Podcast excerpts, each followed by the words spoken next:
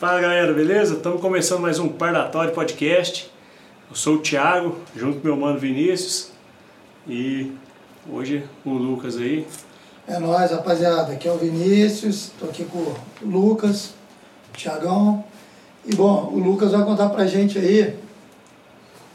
Esse cara aqui, cara, ele tem muita história pra contar. O cara sabe tudo de cachorro, sobrevivencialismo. O cara tem muita coisa para falar com a gente aí, vai compartilhar essa história com a gente aí. Fala aí, Lucas, se apresenta aí. Beleza. Boa tarde, pessoal. Então, né, como eles falaram, eu sou o Lucas, né? Sou amigo do Thiago aí há muito tempo, aí desde a infância, mas é. a vida nos colocou em caminhos diferentes, né? Muitos Verdade. anos a gente ficou sem se ver, se reencontramos aí recentemente, né? Conhecendo o Vinícius aí agora aí, um prazerzão também.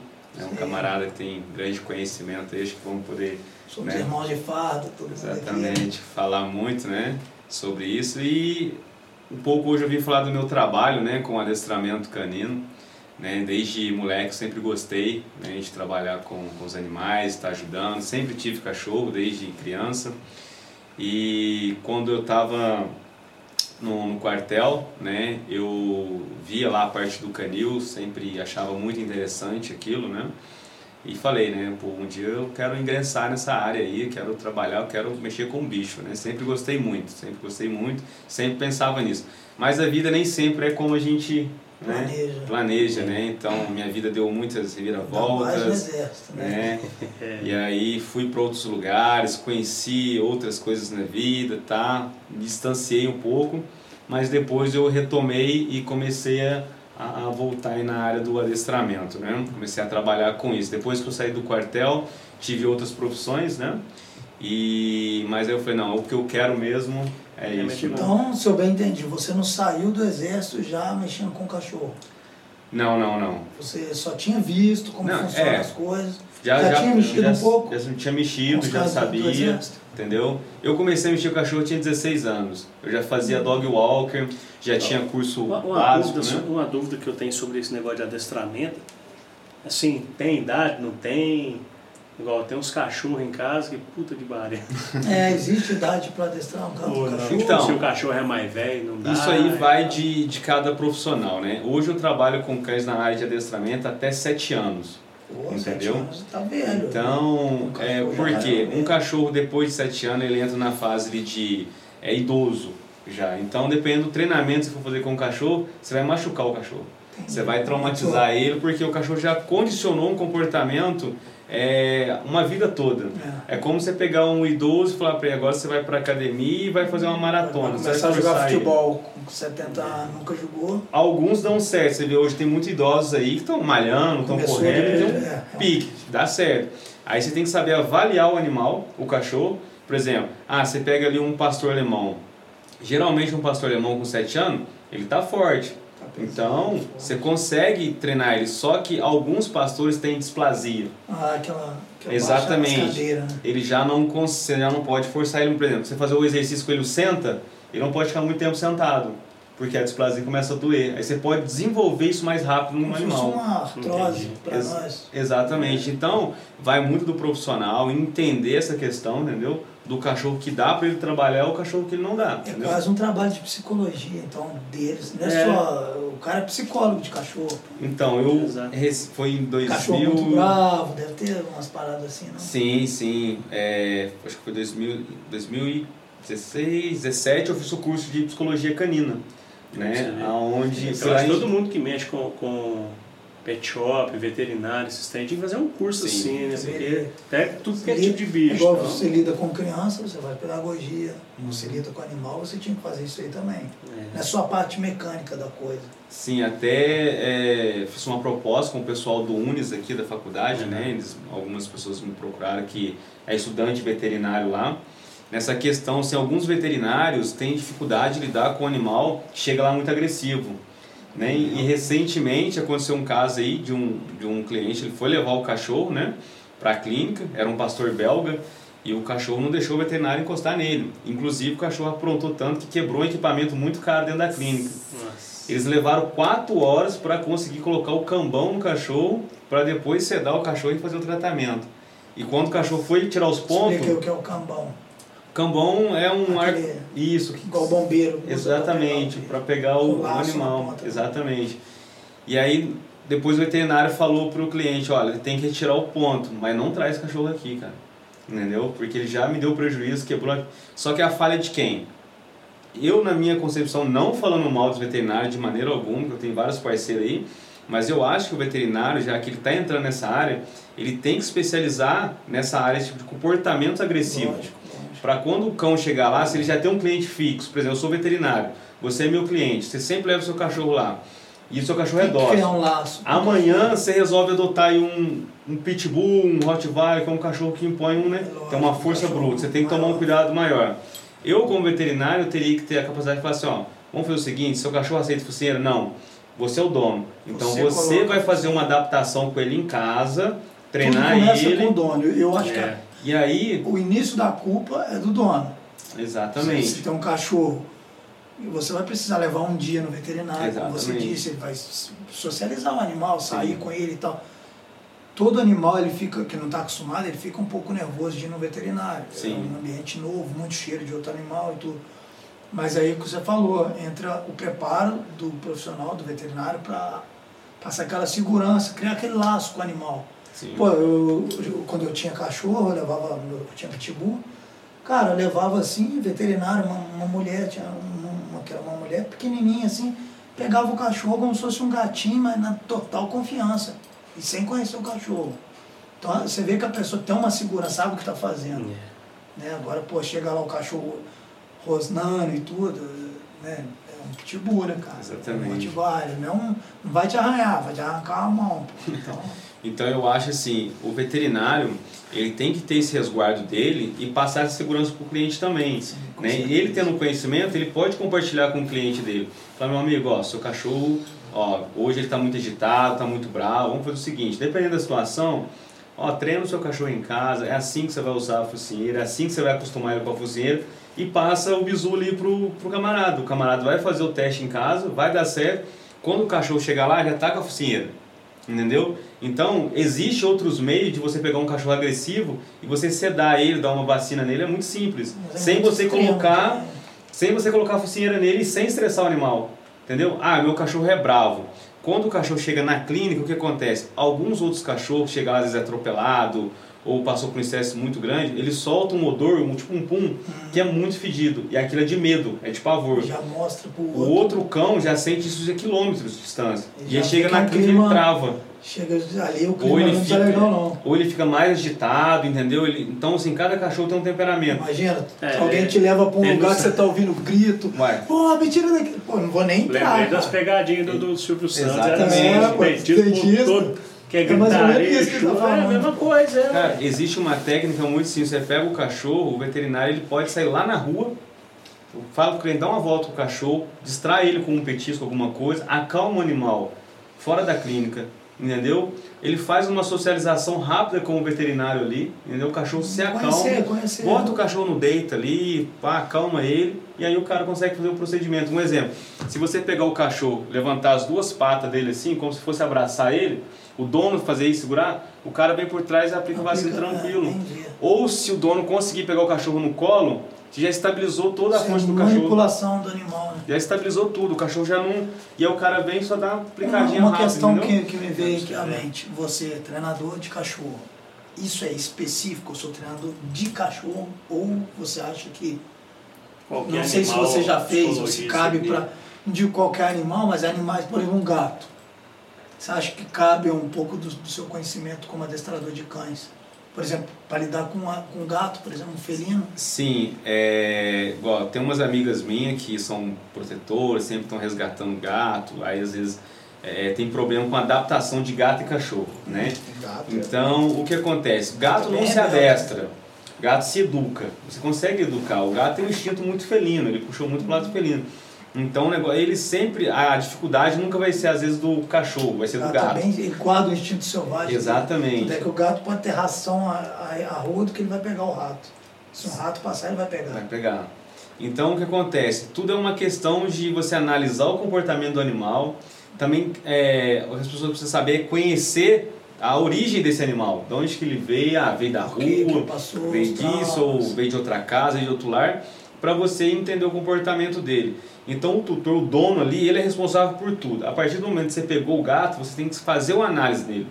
Né? Gato ele é muito individual, ele quer o espaço dele, ele não quer ficar. Depois de um tempo ele vai se aproximar, entendeu? Então assim. é igual um cachorrinho. Não, chega, se jogou gosta, comida ele vai abanar o rabo e beleza. O gato O gato não, você joga comida. Se ele não te conhece, ele vai sair fora, ele vai ficar escondido num canto até ele sentir a segurança daquele ambiente ali. Ah, não tem nenhum predador, não estou sendo Porque O ameaçado. gato é bem menor, né? Não dá pra se defender igual um cachorro. Exatamente. Então, assim, dá pra fazer uma educação é, com, com os gatos? Dá pra fazer, tranquilo, entendeu? Então, assim, já tive casos de cliente, ah, o gato, ele morde demais, ele arranha demais, não pode ver outra pessoa que ele avança. Já existe muito, muitos casos você assim. lidou, lidou Com teve certeza. que lidar com esse, É o ambiente, você precisa dar ao gato um ambiente propício para ele, para ele distrair. seguro, o gato tem coisa pra subir. Por isso que tem, não tem gato, a maioria compra aqueles bichinhos né, que fica. Tem que ter o arranhador, Tem que ter um o sofá arranhador. vai pro saco. Um arranhador, sabe, o colocar coisa na parede. Gato falando porque minha mãe tem gato, minha Uhum. esposa, então eu já lembrei na hora. E eu, eu criei pitbull por muitos anos na minha vida, dos 15 até o meu último pitbull morreu faz alguns meses. Ele viveu 14 anos. Foram três linhagens de pitbull. Quando eu falei que eu ia ter um pitbull, isso foi anos 2000, por aí a família inteira, não, pitbull, porque não sei o que, o cachorro. Tava naquela época da mídia, o cachorro assassino, não sei o que. O que me, eu nunca tinha tido cachorro, mas o que me, me, me atraiu nesse cachorro é que era um cachorro esportivo.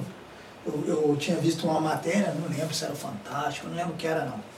Só sei que era a galera do jiu-jitsu, o cachorro mordendo o pneu, pendurando no pneu, correndo, subindo o muro e saltando em distância. Eu falei, caramba, eu preciso ter um cachorro desse aí. E na época eu gostava muito do Rottweiler, mas o Rottweiler pô, é um cachorro, ponto, cachorro. Um cachorro até tem que ter um pulso firme, um cachorro, acredito eu, mais difícil de lidar do que um pitbull. Depois que eu, ah, desses anos todos que eu tive, eu falo que o pitbull é um cachorro super fácil de criar É, eu tive pitbull também, resistente. você. Então, aí a família, cara, fez aquela campanha, não, pitbull, não sei o que, não sei o que. Aí, bom, trabalhei, comprei meu pitbull anos 2000, então eu tinha uns 14 para 15 anos. Minha mãe e tal, todo mundo foi vendo, pô, não é isso. E tinha gato na minha casa, minha mãe sempre teve gato. Cara, o cachorro cresceu com os gatos e tal. Por fim, lógico, ele tinha o instinto dele. Os gatos da casa, tranquilo, mas gato da rua, né? Ainda era um pitbull, não, tinha, não dava mole não.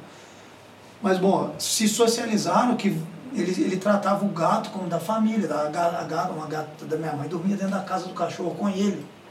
Quando o cachorro morreu, a gata está viva ainda. Ela quase morreu. Então quer dizer, um pitbull. E esse pitbull em questão, ele era esse, não sei porquê, porque a gente dos três que eu tive foi o que foi mais assim mimado, digamos assim. Esse entrava dentro de casa e tudo, minha mãe começou a deixar ele mais, né, Uhum. mais light. Pois esse nem cruzou, porque ele atacava até as fêmeas, ele, ele vem de uma linhagem de rim, os pais, os avós vêm de uma linhagem de rim, embora eu nunca botei para brigar nem nada, eu criei meus cachorros como meus filhos. Então, esse último vivia com a gata e tudo, mas altamente agressivo com outros cachorros. Eu falei com a minha mãe brincando, eu falei, pô, acho que esse, esse, esse cachorro acho que é gato. Porque ele só conviveu com gato. Ele nasce, ele, na época que ele chegou filhotinho, a fêmea da minha mãe deu cria, então ele cresceu junto com os filhotes. Entendeu? E, e essa filhote que dormia lá na, cama, na casinha com ele e tudo. Então, você acha que pode ter havido um distúrbio nele, que ele não, não se dava com outro cachorro, cara. Não conseguia tirar uma linhagem dele, ele não cruzou, não aceitava nem as fêmeas, brigava e tudo. Macho, não precisa nem falar. Mas convivia com gato. E aí? Como que você Então, me explica isso? É, o que acontece, né? Isso é muito genético, né? Então, assim, é coisa de temperamento. Você falou que a linhagem dele vem de rinha de É, briga. O, o avô, no caso o bisavô, né? Porque Uhum. o avô e o pai eram meus. Uhum. Mas o avô era um cachorro lá da cidade lá que eu sabia que o cara botava na rinha, o cachorro era de briga. Então, o que acontece? O animal, ele vive sempre em matilha. Sempre vai ser assim. O mundo dele é matilha. A família dele é uma matilha. É, Então, a matilha dele era vocês lá na sua casa e os gatos. Que é a mesma É família. a mesma família, entendeu? Então ele aprendeu a conviver e lidar bem com os gatos, porque para ele é membro da matilha. Entendeu? junto. Então, outros cães é intruso na matilha.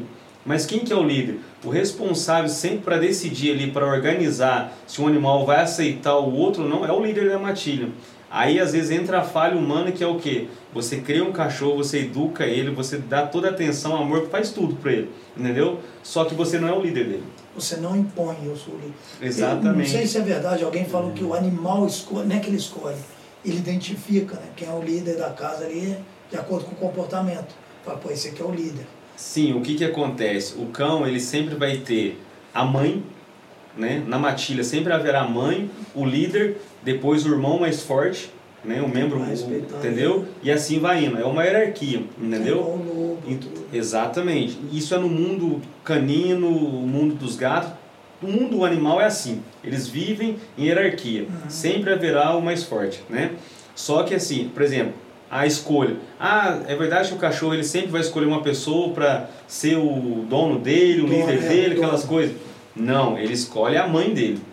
Entendeu? O primeiro trauma do animal é materno, que é a a mãe separação. também, Você não era o líder, você era a mãe. É que é a separação materna, né? A separação do cachorrinho ali da mãe. E ali é o primeiro trauma que ele já tem. Porque ele sente. E aí, quando ele chega numa nova casa, ele está chegando numa nova Ele matilha. quer achar o tamanho. Automaticamente ele entende, estou sendo aceito numa nova matilha.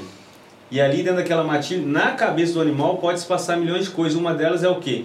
Se eu estou sendo aceito aqui, é porque eles precisam de um líder ou é porque eles estão realmente me adotando? E aí o que Ah, ele, Ele acontece? tenta entender em que posição ele chegou ali. Exatamente. Tô aqui, eu tô aqui. Se você pega um, adota um cachorro de rua hoje, ah, já é de porte grande, ele vai entrar na sua casa, ele vai querer entender isso. Quem que é o líder? Se não Vou tiver, testar. se não tiver, ele vai falar assim, então eu tenho que ser o líder, é por isso que eu tô nessa matilha. Essa matilha me adotou porque eles são fracos. Por isso que falam, ce- eu já ouvi falar que certas raças de cachorro nem são aconselháveis a ter, dependendo do tipo de personalidade que você tem. Não é isso que o cachorro pode. Rottweiler. Rottweiler, Eu eu aí, só Rottweiler. falo para as pessoas, se adotar um Rottweiler adulto, né, você tem que entender da raça. Você tem que pesquisar a raça. Porque é um cachorro assim, Qualquer ó, cachorro adulto Ele já é é muito- delicado. Ele é muito inteligente, o Sim. Ativari. Ele é, Eu ele tenho- é forte, ele é testa. forte. Eu tenho um. É, esse, é o meu segundo Rottweiler que eu tenho na minha vida. O primeiro meu irmão adotou depois de grande, mas ele tinha vindo do canil da polícia. Ele, Então tinha- era um cachorro. ele era obediente. Ela era uma fêmea. Então, assim, era um cachorro muito obediente. Diz que a fêmea Bacana. é de lidar também, né? Oi? O Rottweiler, a fêmea. Paz, é muito complexo isso, porque não existe assim. assim a fêmea ou o macho. não, não. isso, não. O mundo animal é muito complexo isso, gente, entendeu? Tem homem que é bravo, tem mulher que é brava. Exatamente. É, é muito. Assim, tem muita gente que fala assim, ah, eu prefiro a fêmea porque a fêmea não fica levantando a perna pra xixi. Por, ah, a fêmea é mais amorosa. Só que a fêmea ela é mais protetora, mais territorialista, É. entendeu? E existe essa questão. O macho é mais bruto, velho. Ele é o tudo ou nada, entendeu? E qual que é o problema do Rottweiler em você adotar um Rottweiler adulto hoje? O Rottweiler ele é o único cachorro no mundo, isso aí é né, pesquisado há muitos anos, estudado, é o único cachorro no mundo que sempre vai querer ser o líder. Ele sempre ele vai tá disputar, ele sempre vai querer disputar a liderança. Ele nasceu para liderar, Um pouco para ser o líder, o leão, entendeu? igual o leão. O leão, os, os É. filhotes dele, alguém vai testar ele. Sim. E sempre o dia que ele falhar, ele vai ser expulso e por aí vai. Então, para adotar um Rottweiler, você tem que ter um conhecimento grande, porque é um cachorro assim, A dócil com pessoas, muito, velho, muito dócil, muito leal aos donos. E eu sou fã de Rottweiler eu demais, cara, entendeu? muito, mas Só que tem que saber sou cuidar. consciente disso que você falou. Tem um cachorro saber que não é lidar. pra qualquer um. É, Rottweiler, eu não sei se é um cachorro que eu ia querer ter. Não é pra qualquer um. É um É, cachorro um- difícil sim. de lidar. Assim, eu conheço agora, pessoas. Agora, Pitbull, cara, eu tinha uma, a Zaira. Nossa. O Pitbull é um cachorro Ô, simples. Dá por pra, isso dá que eu pra não lidar acredito- como se eu lida não com acredito vira-lata. quando esse pessoal que é atacado pelo cachorro, pelo pitbull, fala assim, ó, ah, não, tratava igual meu filho e me Ah, mordeu. não, Eu não acredito, não mas nem tem a como. pau, velho. O Eu cachorro conheço você trata gente, igual filho, cara. não, eu conheço gente que fala assim, não, eu trato meu cachorro igual meu não o filho. Mas corrige o cachorro dando chute no cachorro. É, pô, aí, né? Uma hora, se esse Ele vai cachorro descontar esse chute. vai descontar. E se avançar, aí vai falar na televisão. Eu tratava igual meu Porque, filho. porque na isso não é cabeça ele achava que Não é um tratava. cachorrinho que vai te dar três pontos aqui na- no calcanhar. É um Exato. pitbull, Não, não, é eu- eu tive Um cachorro desse você vai te pitbull. estraçalhar o antebraço, na melhor das hipóteses. Eu tive. E assim, e, não, e sei como eu tratava. Eu criei pitbull, na tratava. minha família teve pitbull por quase 15 anos. Eu nunca não, tive eu, eu não acredito, cara. Nunca Eu não nada. acredito. Quem fala assim, eu tratava igual um, um filho meu, eu não acredito. Deixa, eu- deixa eu te Não acredito. fazer uma colocação muito interessante. Tem aqui em Varginha aconteceu isso, né? É, tem um cliente, uma família, são muito, eles adoram cachorro, eles amam muito, né? Inclusive pitbull, eles são amantes da raça pitbull. E eles, ah, ah, não, lembro se adotaram, se compraram um filhote de pitbull. E me chamaram pra, né, me procuraram, falaram, você é adestrador, sou adestrador e tal, fui lá ver os cachorrinhos, filhotinho, pequenininho assim, ó. Né? E falaram, a gente quer adestrar ele. Só que o, o- eu, dei a opção deles fazer o curso de adestramento comigo. Que né? eles mesmos iam adestrar. Exatamente. E aí caras. o menino falou, não, o filho do cara falou, não, beleza, vou fazer. Fez o curso comigo. E ele começou a ensinar. O cachorro é top. Ficou É, não, o cachorro alinhado. é alinhado. Né? De vez em quando só passava uns bisu lá pra ele lá e mal o cachorro ficou muito bom. O senta dele, cara, é mais rápido que um pastor alemão. Você, o senta, o deita, senta, deita, Parece que é fica. controle remoto. Exatamente, tem vários vídeos no Face dele lá treinando, ele é muito top. E aí o que acontece? A mãe desse menino, ela é muito amorosa, então assim, o cachorro era outro filho, entendeu? Veio um outro filho pra família. Então ela pegava o cachorro e ficava, o cachorro. O ursinho cachorro não gosta disso, não gosta disso, entendeu? E aí o que acontece? O cachorro, a gente tem que entender que cachorro é cachorro, ele tem que viver como um cachorro, ser tratado como um cachorro. Ah, Eu quero meu cachorro comigo, eu quero dar carinho. Sofá, deita. É no máximo isso aqui. Eu não tenho que ficar apertando ele. Eu não... Beijando. Porque o cachorro, beijo se você vir lá, quando eles são filhotinhos, eles ficam brincando entre eles, sempre de mordendo. Eles estão disputando força. Quando você pega um cachorro e começa a chacoalhar na cabeça dele, já começa a entender, tá disputando força. Tá brincando. Aí E qual- a vez dele Qual de querer que é o meio dele de comunicar com você, de mostrar força? É a boca. A boca é a mão dele. Então, a- é, o- é o jeito que ele vai comunicar, é com a boca. Então, às vezes vai, ah, mas meu cachorro está mordendo demais, como faz para parar isso? Para de cutucar ele. Aí vai dar certo. Ah, meu fiotinho, fica chacoalhando. Aí, chegou uma situação que o cachorro cresceu. Entendeu? Cresceu, o cachorro tá quase com um ano agora. O bicho é muito forte, que ele sempre foi muito bem cuidado, muito bem tratado Tá, mesmo. desenvolvido. Não, o bicho é bruto. E assim, um cachorro super obediente com todos da casa. Entendeu? Com todos. Só que essa questão da mãe dele ficar mimando demais o cachorro, estragou o cachorro. Humanizou muito. E humanizou. E assim, Aí só que o cachorro. mimado, o cachorro ficou mimado. Só que o cachorro tem uma energia dele, uma genética assim. Eu sou um pitbull. É, Entendeu? E aí o que, que aconteceu? Chegou um dia lá, o cachorro mostrou um comportamento estranho.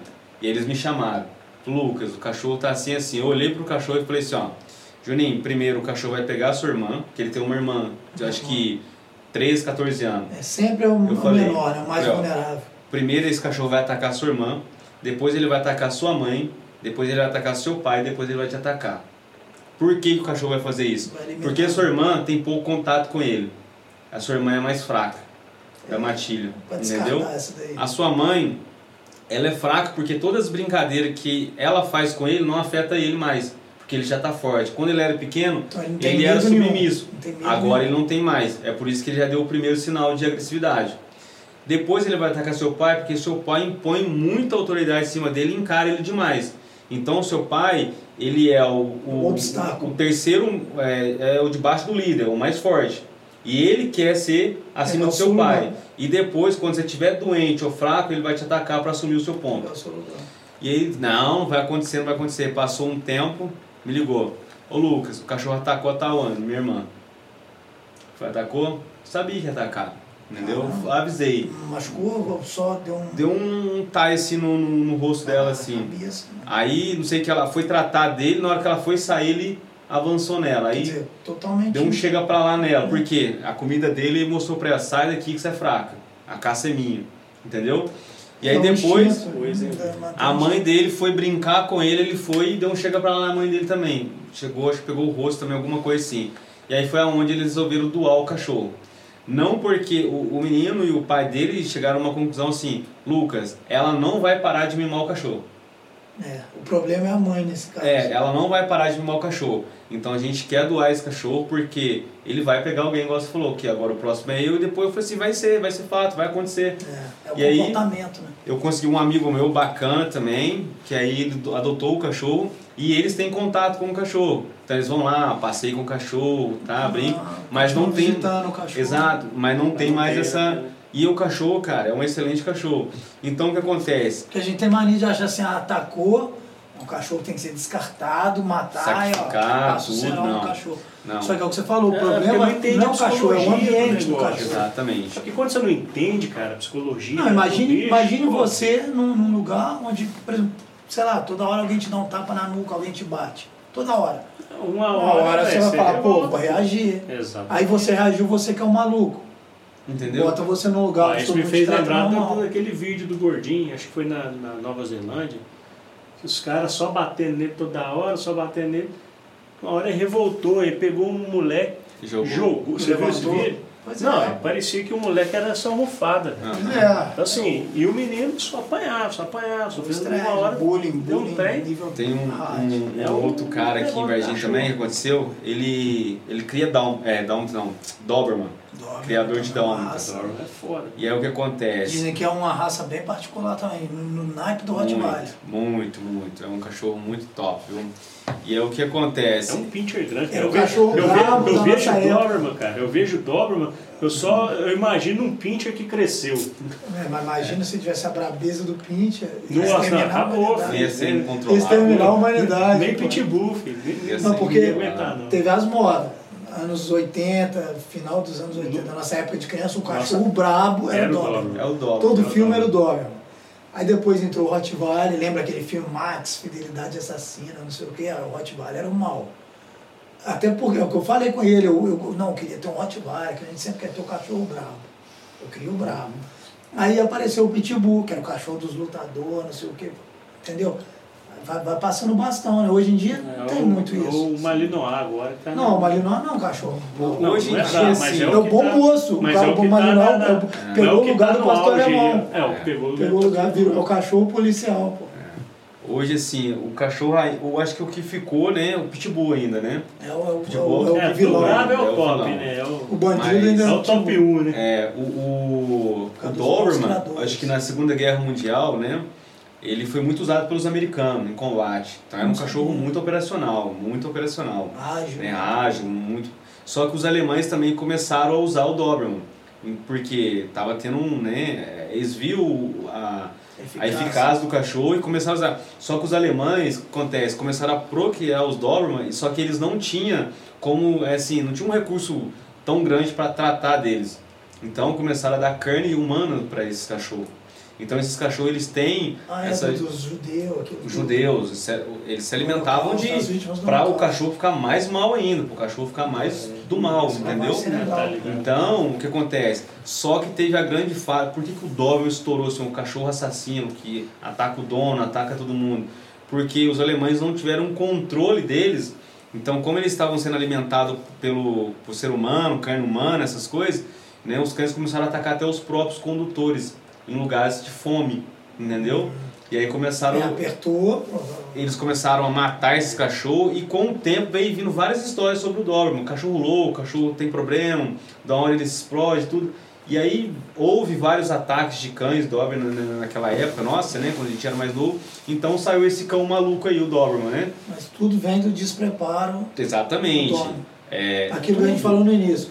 É um cachorro bom, mas que não é pra você. exatamente. Não é pro seu modo de vida. Até o pastor alemão, que é um cachorro Pastor, muito um cachorro dócil, também. assim, que ele se adapta em todos os ambientes, né? É um cachorro para guarda, é um cachorro para lazer, companhia, para família. Só que é um cachorro também que geneticamente vem traumatizado desde lá de trás, Um cachorro entendeu? É um cachorro que foi treinado para combate, É, pô. entendeu? Esse- Exatamente. Então assim, todo animal geneticamente ele tem seu histórico. É, ele Entendeu? traz aquela carga genética com ele. Por exemplo, nós pegamos aqui o povo de Minas é um povo, o povo baiano é um povo, o povo de Manaus, todo mundo tem as suas raízes, seus traumas, as suas coisas. E assim com as raças caninas. Então, ah, eu quero ter esse tipo de cão, quero ter um pincher. Você tem que entender que late muito, você tem que entender que Você vai. nunca vai ver um pinch entendeu? de pressão baixa, não tem. E, e aí você tem que saber lidar. E, e pinte, ô, ô racinha, filha da mãe. Cara, minha avó, minha, Eu tive- minha avó tinha um pinche. Eu ia abraçar minha avó, né? Minha, minha falecida avó, ia abraçar ela, avó e tal. O cachorro, ah! eu nunca encostei nesse cachorro. O cachorro morreu e ele nunca deixou eu pôr a mão nele. Mas extremamente ciumento. Eu ia abraçar minha avó, vinha morder. chato, nervoso. Cara, é um cachorro, Eu- não é um cachorro pra qualquer Quando um. eu tinha um pitbull, quando eu tinha um pitbull a Zaire, a gente tinha uma pincher também. Elas conviveram junto. A Zaire e a Lili. A Lili é pincher. Também, né? Eu lembro dela. Pincher tinha, tinha que ser. Você lembra, né? Lembro, as duas. É bonita a Zaire. Linda, marronzona, aquele marrom castanho. Bonito. peito branco, a cara, as quatro patinhas, a ponta do rabo.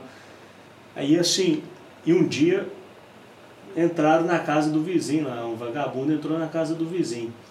E acho que ele quis Pular, nas, pular na minha casa, não sei se para Pra, pra pra fugir. pra dali. fugir, para ir, ou se queria fazer a fita em casa também.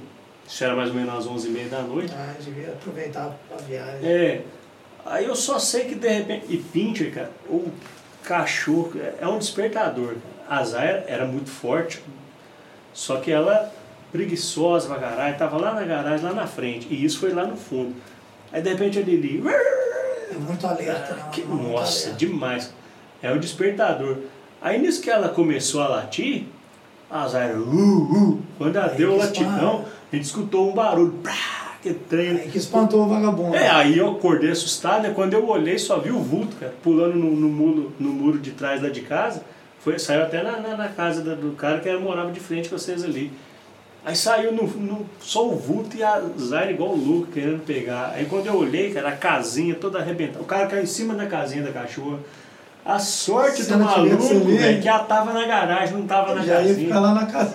Já ia ficar na É, casinha. Já ficou hospedado lá na casinha. E outra coisa. Ah, esse você vê no graças jornal, ao Pincher, tá vendo? Graças ao Pincher. Graças Não, ao Mas é, cada, cada animal tem uma, Tem uma função. uma função. Sim. Porque, ah, não sei aqui, como eu vivi muito tempo fora, lá na França acontecia muita coisa de, por exemplo, você tem um cão de guarda. De chegar ao extremo do vagabundo entrar, roubar e tal, o cachorro pegar, o dono do cachorro ficar na merda, porque o cachorro mordeu no vagabundo, quase que ter que indenizar o vagabundo porque o cachorro Que mordeu. isso, cara. Cara, é cão de guarda. O que você espera do cachorro? Que ele pega o telefone e chama a polícia?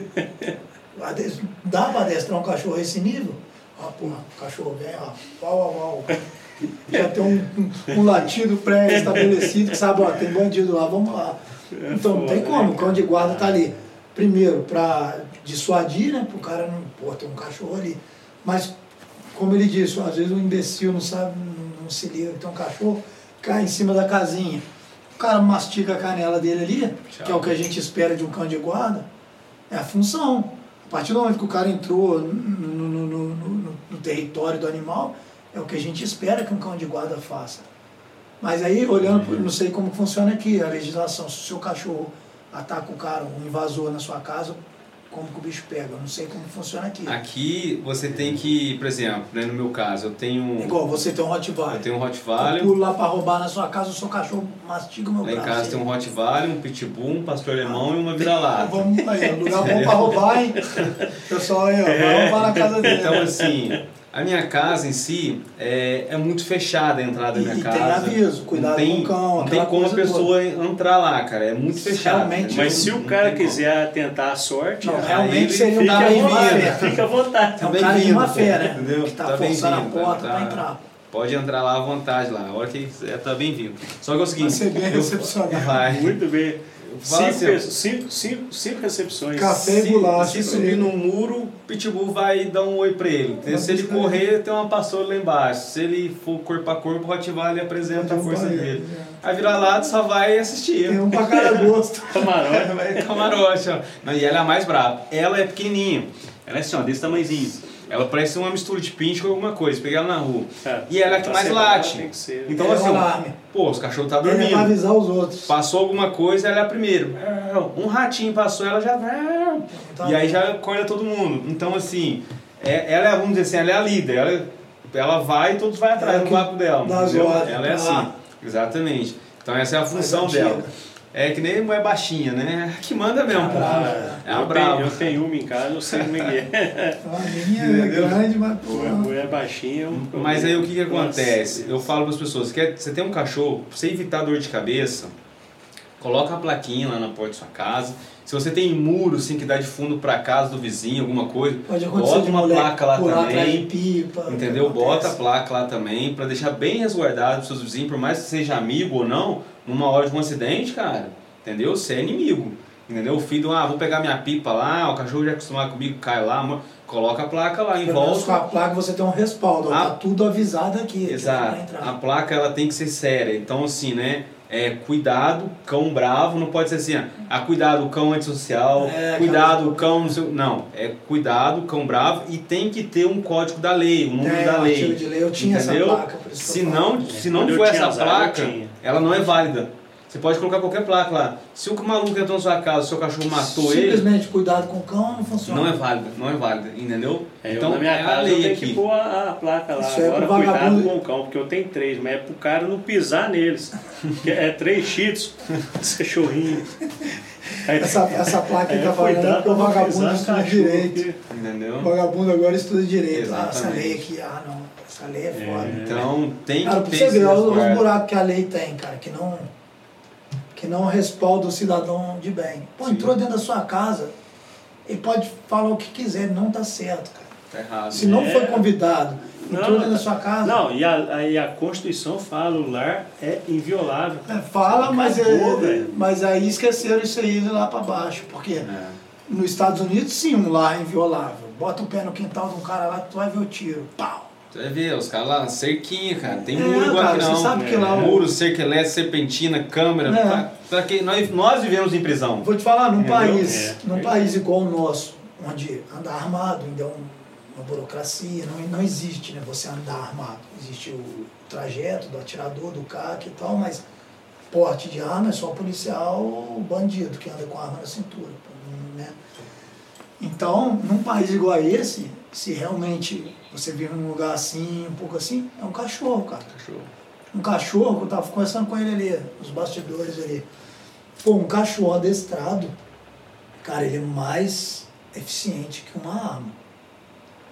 Porque uma arma, a arma ainda tem, pô, tem que ter a sorte, a sua. Você tem que estar ligado para você poder reagir antes e tal. É, a arma é foda.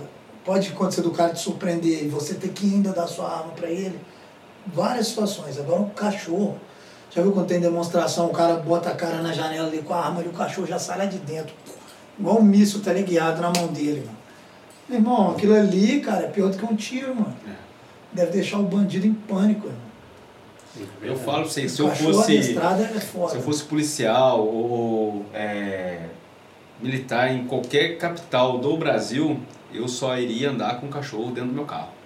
Isso é, Cara, é top, né? ia andar não, com não vai cachorro, te falar nada e entendeu? você tá. E Ou porque assim, resguardado. ou você tem que ter dinheiro pra ter tudo blindado, né? Porque, pô, né? Eu falo pra você. Esse negócio de andar com um cachorro, tem um amigo meu que ele, ele trabalhou comigo na polícia. Sim, trabalhou comigo não. A gente fez um serviço junto, mas a gente fez uma amizade e conversa até hoje. É, meu xará, inclusive, Thiago também. Ele teve uma situação ele foi no banco e tava com o cachorro dele. Ele chegou lá no banco e tal, falado, apareceu isso até na TV, foi um auê danado. E aí o cara falou que ele não podia entrar com o cachorro. Falou, não, não tem nenhuma placa, eu não posso entrar com o meu cachorro. É, realmente. É, falou, se não tem placa falando que eu não posso entrar com o meu cachorro, não, é só cão guia. Mas não tem nada especificando que é só cão guia. Não tem nada falando que eu não posso entrar. É, Meu cachorro tá comigo. Ah, tem que ficar lá fora. Eu Falei, quem é você para tirar meu cachorro daqui? E ficou naquela. E aí, rapaz, o cara chamou a polícia, aí veio a PM, começou a falar com ele, e o trem começou a esquentar, aí ele, ligou quis pros arrumar, ele quis arrumar uma ideia também. Aí, aí chamou os amigos do Deoeste. Aí veio trem da Rotan, da PM da ficou aquela Rotan, guerrinha. a galera do Deoeste, do militar. civil contra militar, aquele fogo danado, aí veio imprensa, nossa, mas foi um Não, mas realmente, ele, ele podia, ele podia muito bem evitar, lógico. Podia, Mas ele, mas ele, ele explorou uma brecha. Que tem uma brecha. É. Ou você bota preto no branco, não pode, ou tem que abrir exceções. Não, Porque não, é um cachorro e ele qualquer. faz o que o Lucas falou, cara. Ele faz. Onde ele vai, vai com o cachorro. Pois é, é o que- é o que a gente falou, não é um É, cachorro é, qualquer. é, é a segurança. É a segurança dele. É a Ah, imagina, esse cachorro tá ali. Tem, pô, entra um vagabundo lá saltando. Porra, esse cachorro já vai dar trabalho pra ele. Não, e até o agente, o humano, até o momento de reação é muito mais lento que É lógico, cachorro, cara. Né? Porque você O fala, vou dar cachorro- um tiro. Não é assim o não, cara. cachorro, O cachorro, ele, ele sei lá, velho, sente os Eu, trem, eu vi cara. um vídeo da mulher, ela tá num banco, né? E ela tá assim num, num caixa eletrônico, aí mostra assim, tipo assim, só a mulher tem um corpão assim, mostra as costas, aí vai descendo assim, né? Aí embaixo tem três pitbull fazendo a escolta dela, entendeu? Então, tipo assim, ela tá ali sacando o dinheiro dela, o maluco chega ali é louco, pô. Vai saltar. Entendeu? Vai soltar como? O meu, Como? meus pitbulls, na época eu tava com dois, não. a minha mãe vinha me encher o saco, né? Da, da, da esporra normal, adolescente. Ah, perto deles, eles ficavam assim alerta e olha que eles pô, tratavam minha mãe da família. Mas tipo assim, porra, não passa daqui não. Eles botavam um limite pra minha mãe. Tipo, a minha mãe ficava até. né, "Chico, Você vai ver, você vê os cachorros na frente. Quando a mãe tava muito brava mesmo, eu começava a latir, tipo, não vai passar daqui.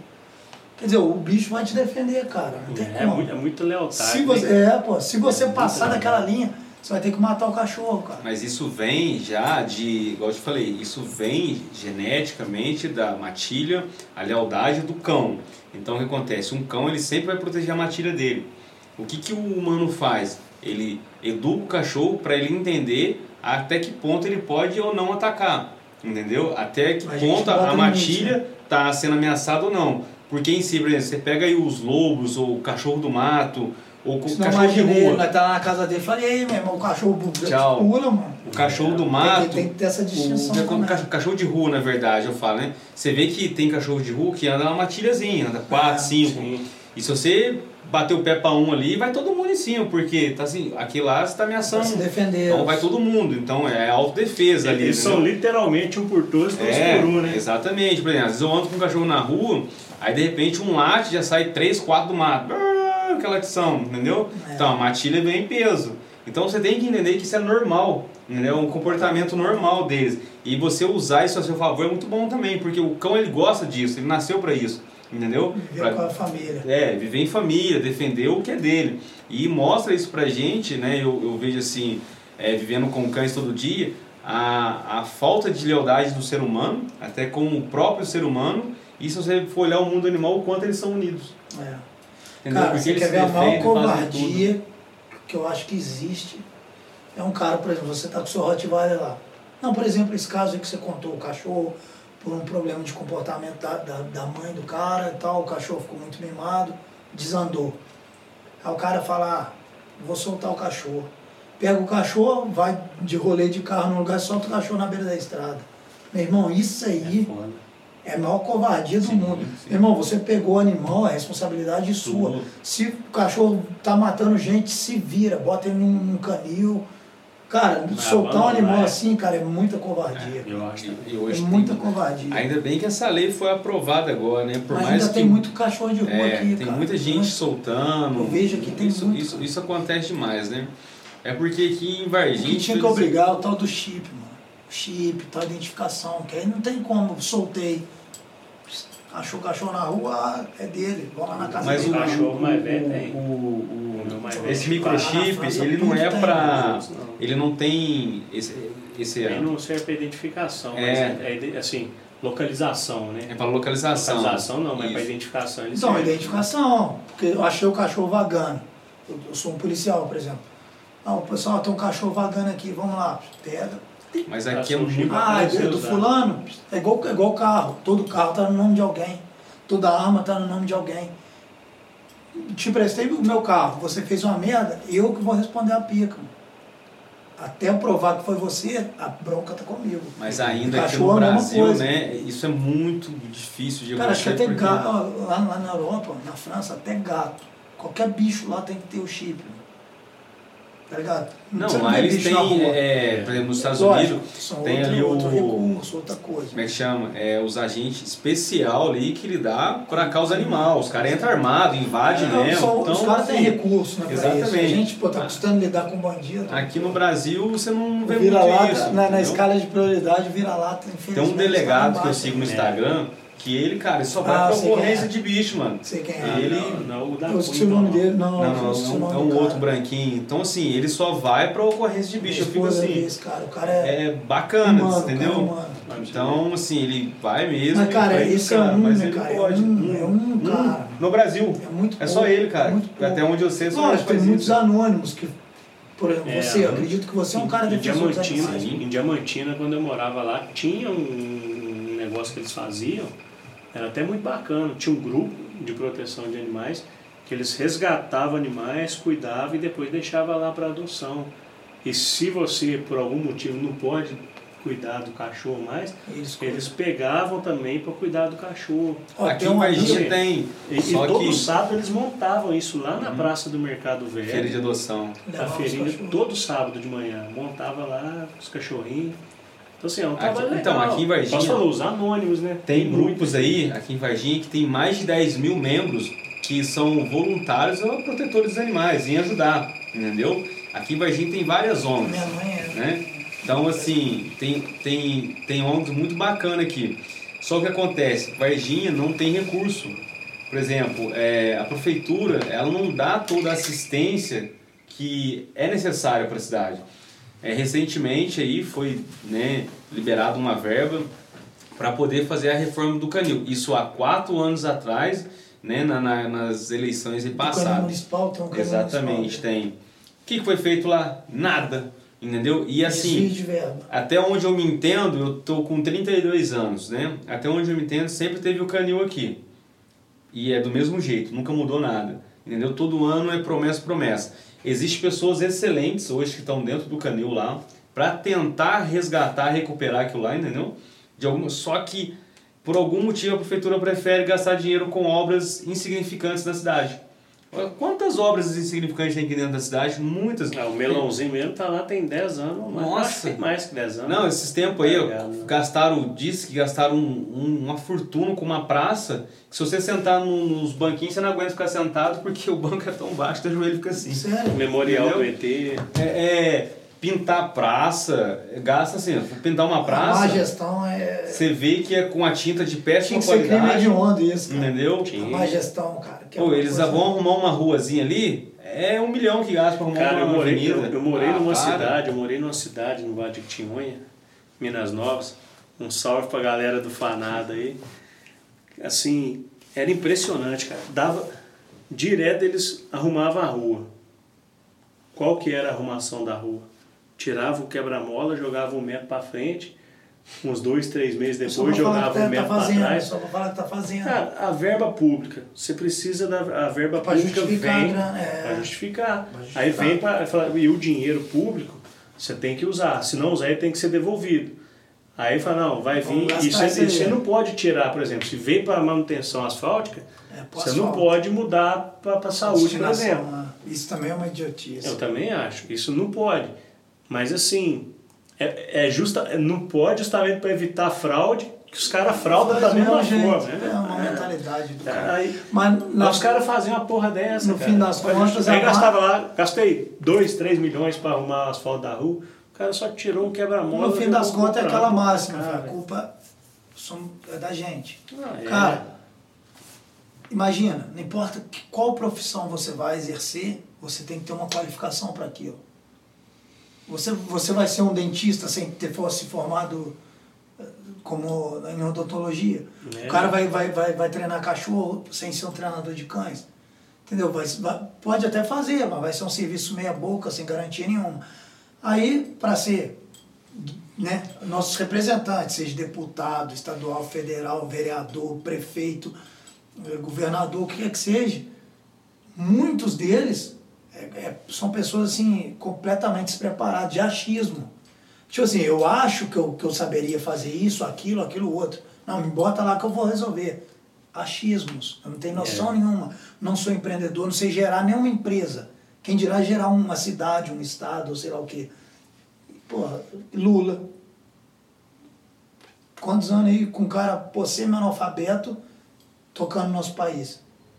A minha cidade mesmo, a cidade de onde eu, de onde eu vim, eu sou de São João del Rei.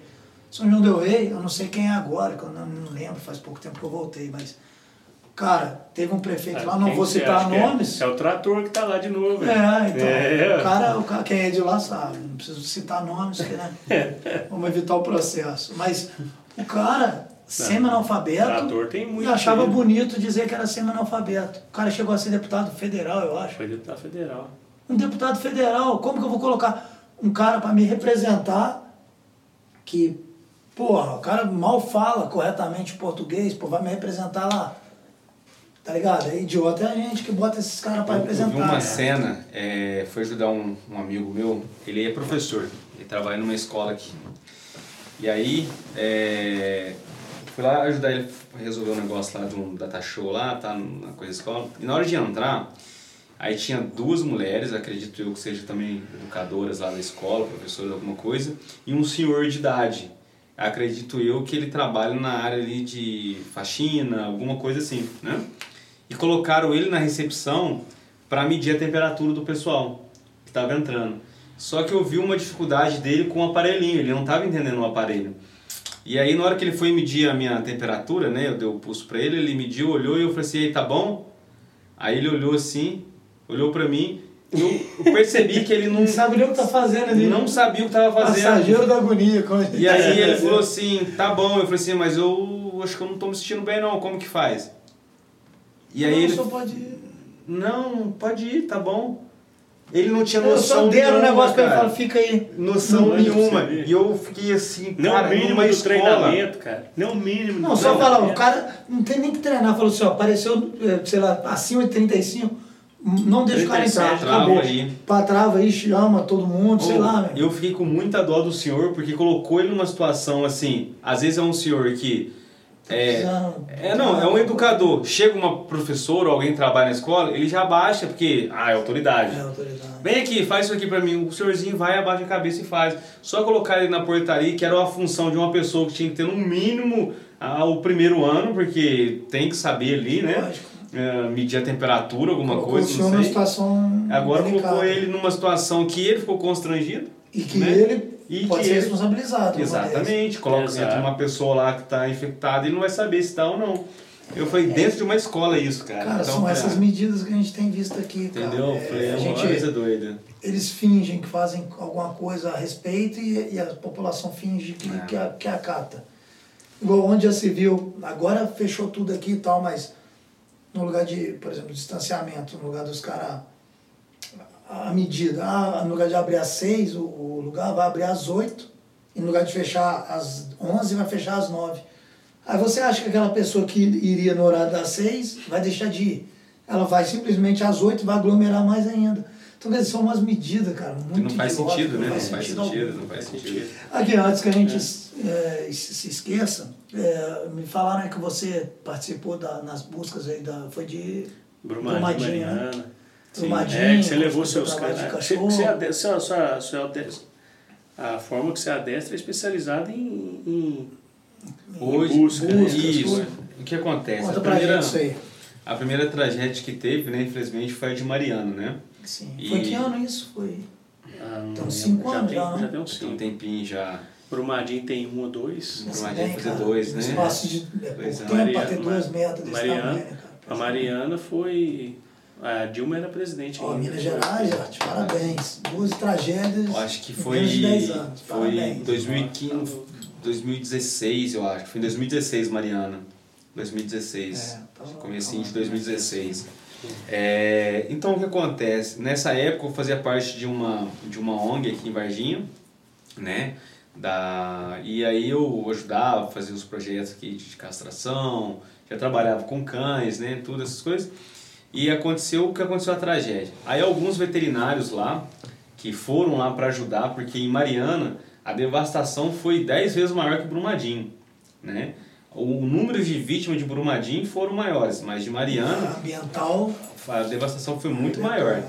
Tinha muito animal soterrado dentro da lama e, e vivos, né? Caramba. Então as ONGs falaram, não, vamos retirar esses animais aí. O corpo de bombeiro, eles não podiam atuar nessa questão específica, até porque ninguém tinha esse preparo ainda, né? Então, ali, então eles não podiam deslocar todos os bombeiros da unidade para poder estar tá resgatando esses animais, sendo que eles tinham que procurar os corpos que estavam desaparecidos. Tinha que priorizar, né? A vida né, do ser humano ali, tá. E aí então foi autorizado, né, o pessoal, alguns bombeiros civis na, na época, pessoas tinham total conhecimento ali em alguma coisa de que, resgate, que pudesse ajudar, pudesse ajudar a estar tá ajudando os veterinários a fazer esse, essas buscas dos animais. E aí tem uma veterinária que ela, ela tem um projeto chama Veterinária nas Estradas, ela roda aí o mundo todo fazendo é, castrações em áreas totalmente remotas, onde não, por exemplo, vai para Manaus em uma aldeia que nunca viu um veterinário na vida, vai lá cuidar dos bichos, essas coisas assim, né? E aí ela entrou em contato, né, falou assim, Lucas, ó, tô indo para Mariana, se você quiser ir comigo para poder ajudar lá, você tem esse conhecimento de sobrevivência, é, essa parte aí talvez vai ajudar bastante, porque lá tá tudo debaixo de lama, entendeu? Eu falei, ah, bora lá, vamos lá. Então fui como voluntário, né? E aí chegando lá, a gente fizemos alguns resgates de alguns animais. Eu tive contato com os bombeiros lá. Animais, fala animais domésticos. Vaca, cavalo, cachorro, gato, galinha, porco. Tudo, né? Ah, Pegou uma parte muito grande de, de, de tudo, tudo de atolado.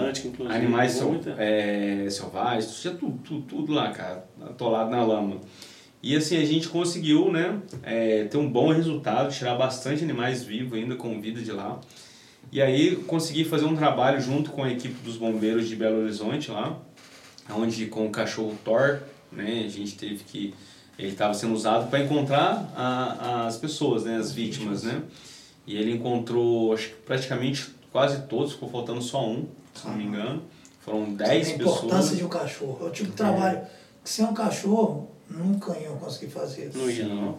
E, e aí, através disso aí, aí, com contato com os bombeiros, trabalhando juntos, a gente atuou junto, fizemos exatamente tudo. os resgates lá. Infelizmente ali era mais é, os animais mesmo, que a, as vítimas pessoas já tinham retirado todas, né? E aí fizemos esse trabalho. Aí logo depois aconteceu a de Brumadinho, né? E você então, já estava com mais know-how aí no Exatamente. Né? Ali nisso eu já tinha me especializado um pouco mais, né? Inclusive no curso de rastreamento de resgate, né? Que é o curso que eu estava comentando contigo, que a equipe ela ministra para bombeiros. E questão de, se não me engano, um ano antes da, da tragédia de Brumadinho, né? Ah, houve um curso para a equipe de bombeiros daqui de Varginha, né? Especificamente em rastreamento e resgate, né? Em áreas é, assim como. Exatamente, né? Em áreas bem remotas, bem bem intensas assim, que foi a equipe que deu esse curso para o batalhão, que é o nono batalhão aqui. Então, quando aconteceu a tragédia lá em Brumadinho, a equipe dos bombeiros já estava todo mundo preparado. Meio que não é que eles sabiam o que ia acontecer, mas o efetivo depois de Mariana, eles falaram, não, nós temos que estar bem preparados para qualquer coisa. Então aconteceu em, em Brumadinho, a primeira coisa foi já acionou os canil, entendeu? Já tinha cachorro pronto, acionou o canil, acionou as, as outras equipes das outras unidades de bombeiros de resgate e foram para lá, entendeu? E aí veio bombeiro de Brasil todo com os cães. Estavam para Santa Catarina, né? É, de São Paulo e foi vindo. Um trabalho bem, bem, bem bacana, Sim, né? Sim, veio o pessoal. Importância é, violenta. É, então, e por... nesse caso aí, você foi na mesma, digamos assim, na mesma função é, para achar animais ou nessa Não, aí estava achando tudo? Sim, aí quando. Pessoas, animais. Exatamente. Aí tem um, um camarada, um amigo nosso que né, tinha um conhecimento lá, faz parte do pessoal da inteligência, né? E eles pegou e falou, ó, Lucas, você, como que você tá aí? Você tá, suas coisas, seus trabalhos, suas atividades, estamos precisando de apoio aqui, né? Se você quiser vir para cá, dar, apoiar a gente aí, vai ser bem-vindo. Falei, beleza. Só que quando eu fui para lá, teve um, um grande empecilho, né? Porque tava indo muito voluntários. Tipo assim, bombeiros civis, tá?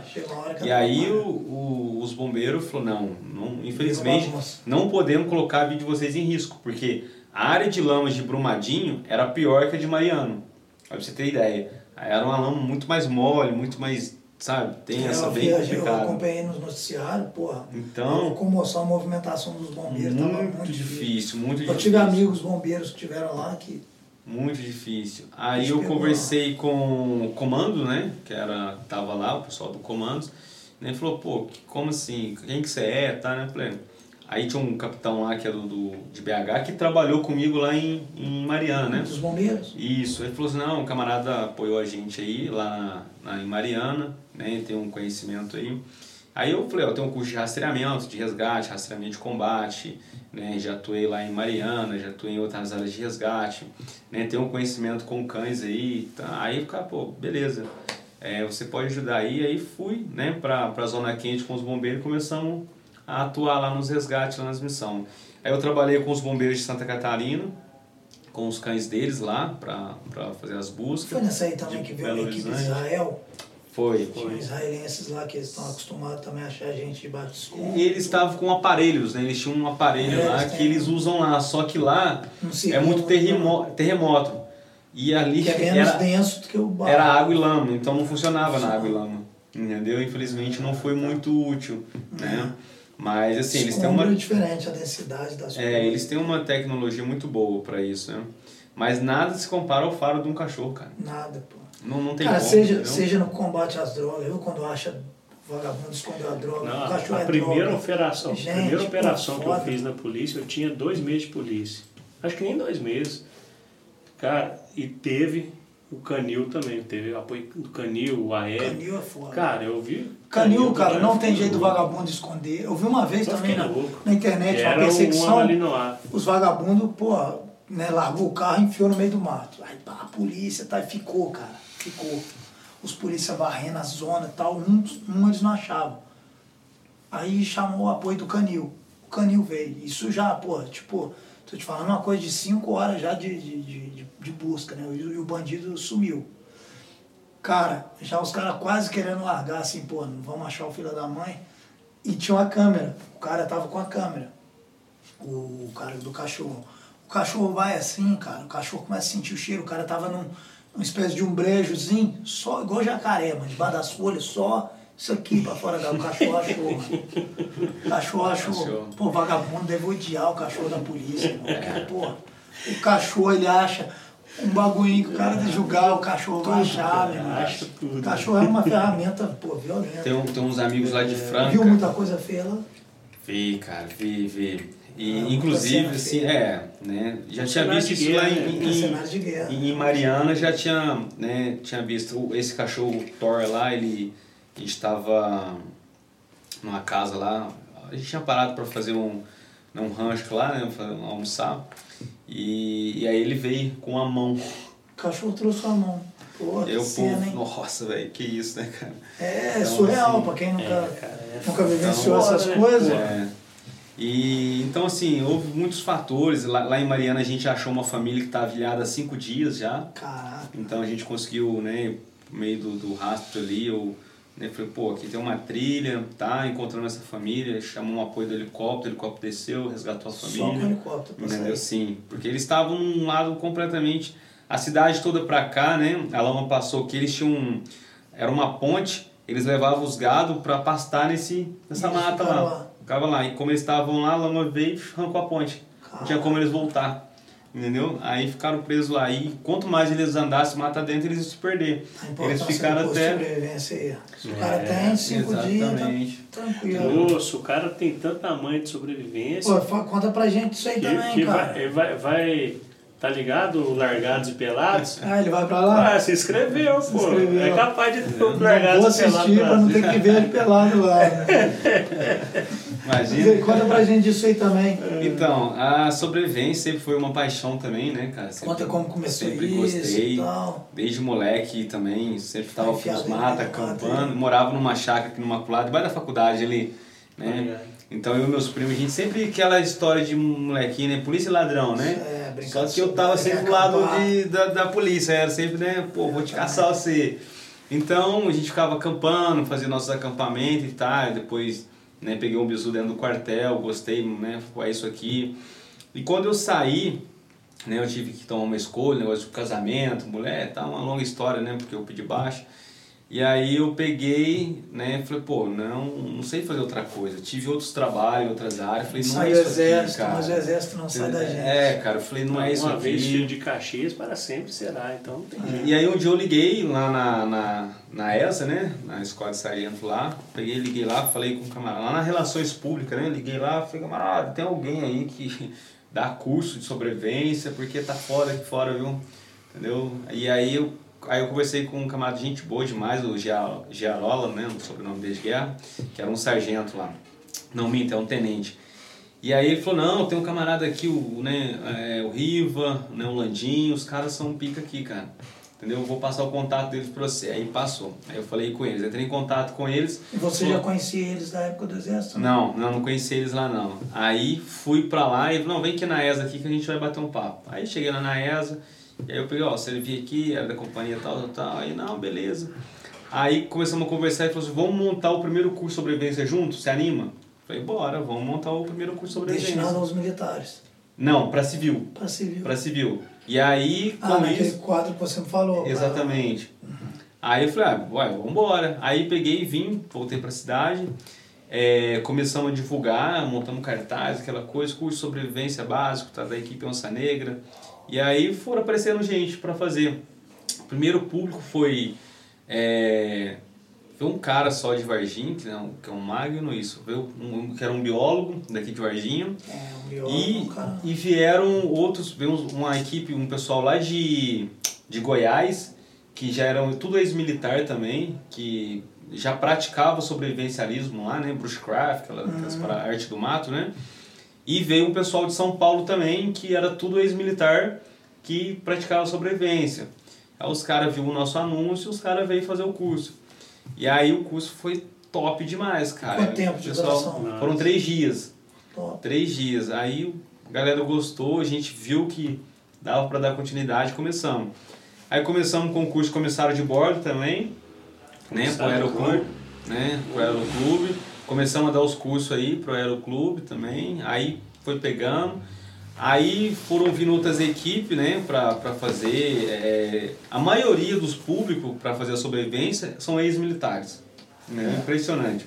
Que, o que devia ser o contrário, né? Uhum. Porque. ah, não, o contrário não. Porque nós, como militares, a gente quer sempre aperfeiçoar o que a gente já Sim. sabe. E não importa onde, você vai sempre aprender uma coisinha a mais. Mas eu acho assim, o civil é porque ele não tem noção da Não importância noção. disso. Aí o que, que o pessoal Porque nunca fala? se encontrou aqui, ó, pra você olhar pro lado assim, só tem árvore. Fala, pra onde? O cara não tem noção de direção, o Não que comer, e a hora que a topográfica. noite cai, meu irmão, Uhum, dá vontade de chorar. sim. Eu passei semanas na selva, dá vontade de chorar, mas assim, o impacto psicológico é muito grande, cara. Então, quer dizer, já começa por aí. Sim. A gente não tá falando nem de sobrevivência, tô falando, tem uma hora que você tá no mato ali, você nem tá com fome ainda. O pavor de estar ali, que você se sente enclausurado, você não vê, você não vê 10 metros na frente, escuta barulho de tudo quanto é canto. É um ambiente, cara, muito, muito, né? Sim. Muito foda. Então, quer dizer, Não é pra qualquer o um, né? civil não tem a noção da importância disso. Isso pode ser. Você ter um curso desse pode ser a diferença entre sobreviver e morrer. É. Simplesmente isso. Igual aqui recente teve um, um- Hoje tem um curso ainda? Tem, tem. A gente deu um curso tem duas semanas atrás, a gente deu um curso de sobrevivência. E é sempre aqui na região de Varginha. O Brasil todo, entendeu? Então, Vocês assim, viajam pro Brasil Sim, a gente. Igual, o, o instrutor, hoje, o, o responsável pela equipe, ele tá lá em Fortaleza. Que ele foi transferido para lá, Uhum. né? Então ele tá servindo lá hoje lá. E aí agora a gente vai dar um em Taubaté.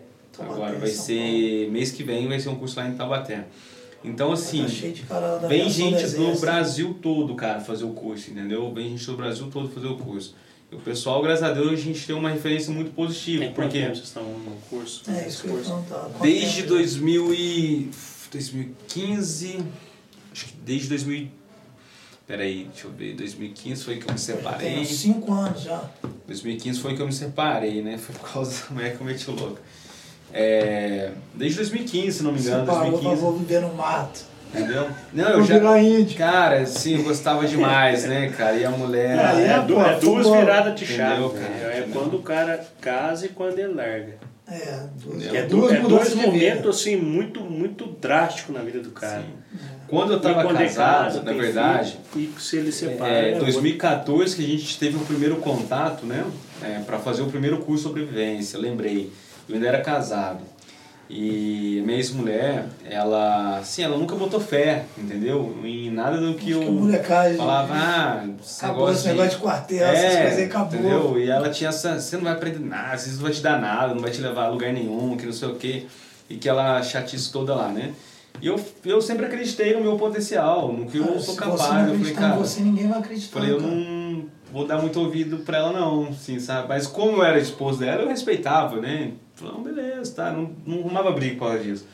Só que aí um dia eu fiz as coisas tudo atrás do pano, cara, escondido dela. Mulher tem que Entendeu? apoiar o cara, mano. Fui lá pro quartel, conversei. Daí eu fui fazer um curso de, de vigilante, porque eu tenho um irmão, parte pai, que ele trabalha muitos anos numa empresa aqui na ProSeguro, né? Eu falei, ah, vou meter o louco, vou fazer esse curso, eu quero pegar é, no carro forte. Eu sempre gostei muito de adrenalina, aventura, né? Aí quando eu fiz o curso de É vigilante, quase que um caminho natural pro ex-militar, né? Uma Sim. coisa que a gente já, já vai direto. eu fiz o curso na minha formatura do meu curso de vigilante, cara. Aí eu falei pra ela, ó, vou formar, tá, né? Ela falou assim, eu não vou. Eu falei assim, por que você não vai? Ela falou assim, porque isso é uma perda de tempo. Entendeu? Eu falei, eu não vou. Aí, aí eu falei, cara, agora. Sim, cara. Entendeu? Tinha uma atividade na igreja lá, alguma coisa da igreja. Eu falei assim, você prefere a igreja, a gente vai estar lá todos os domingos, todo final de semana, tudo. O meu curso só forma uma Pra vez. prestigiar o seu Vamos- marido. o vamos marido, comigo. porra. É lógico. Ela falou assim, Uma conquista. não. Exatamente. E outra, quando você é casado, não sua conquista, é a conquista de vocês. Exatamente. Porque tá na Bíblia. Exatamente. Se tornarão-se um. E aí ela foi não. prestigiar metade dela, meu irmão. Aí ela não quis, ela falou, não, beleza, não foi. Aí nesse dia, né, eu fui, saí com meus amigos lá do curso, a gente fez a formatura e só alegria, né? E ela não compartilhou desse momento. Beleza, Ah, tranquilo. aí Aí a partir desse momento eu falei assim, eu tenho que fazer as minhas coisas, cara, porque ela tá vivendo um lado individual, ela tá fazendo as coisas dela. Eu tô acompanhando ela, eu vou ficar pra trás. Você é louco, eu vou cuidar. E aí eu falei pra ela, sentei com ela, falei assim, a partir de hoje eu vou continuar fazendo o que eu gosto, queira você ou não, entendeu? E pronto, acabou. E aí eu comecei a dar andamento, aí fui lá para Três Corações novamente, conversei com os caras, os caras, pô, não sei, tem um conhecimento aí padrão, vamos investir no curso.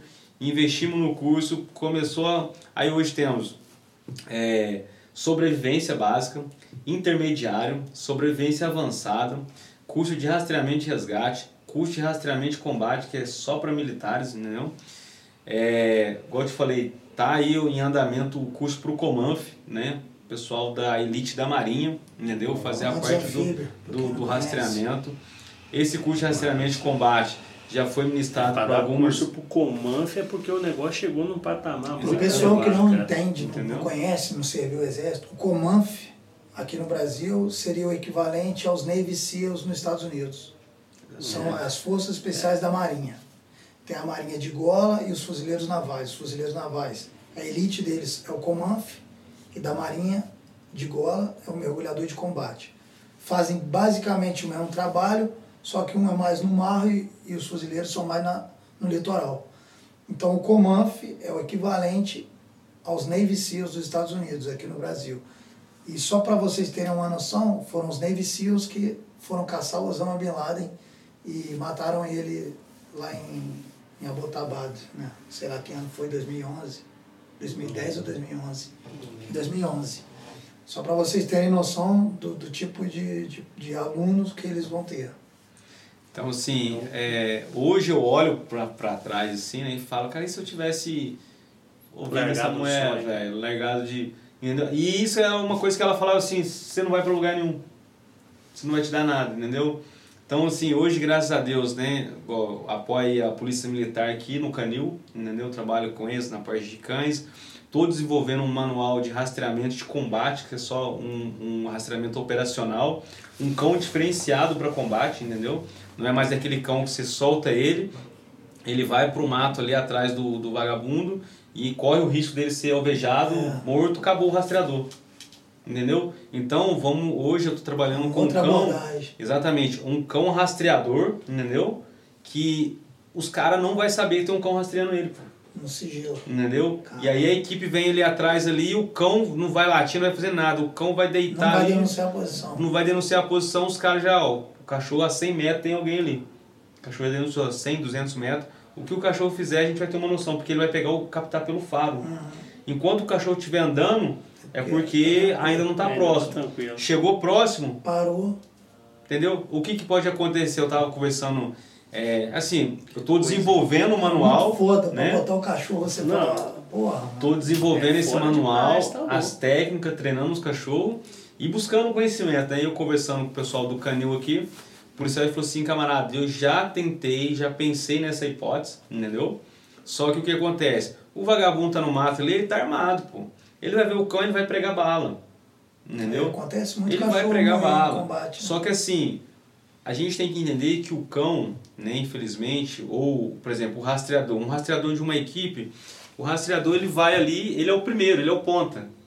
entendeu?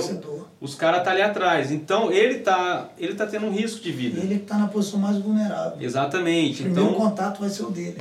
o cachorro, se tem um cachorro, ele consegue te dar é, uma vantagem, vamos dizer assim, por causa do faro dele, da audição dele e da É, visão e, E dele. vou te falar, cara, assim, estatisticamente, se for ver, cara, o número de, de, de vagabundo que atira num cachorro foi rastreado, aí você pode contar nos dedos de uma mão. cara. Sim. É difícil. Mas acontece. Acontece. Acontece, mas tem cachorro que morre em combate, igual tem Mas é mais é que salvar morre em o. sal- o cachorro morre Mas, muito assim, pra salvar o policial. É, mas- mas-. No momento do rastreio, da perseguição do cão, Não, não pega cara, o cara, O cara tá em pânico, cachorro, o cara tá em Cara, pânico. eu acho que você não acha cinco, cinco casos É, nessa ou não, história. quando morre, normalmente é defendendo o, o policial. Aí eu falo assim, vamos supor, o cara, ele sabe que tem uma equipe rastreando ele, entendeu?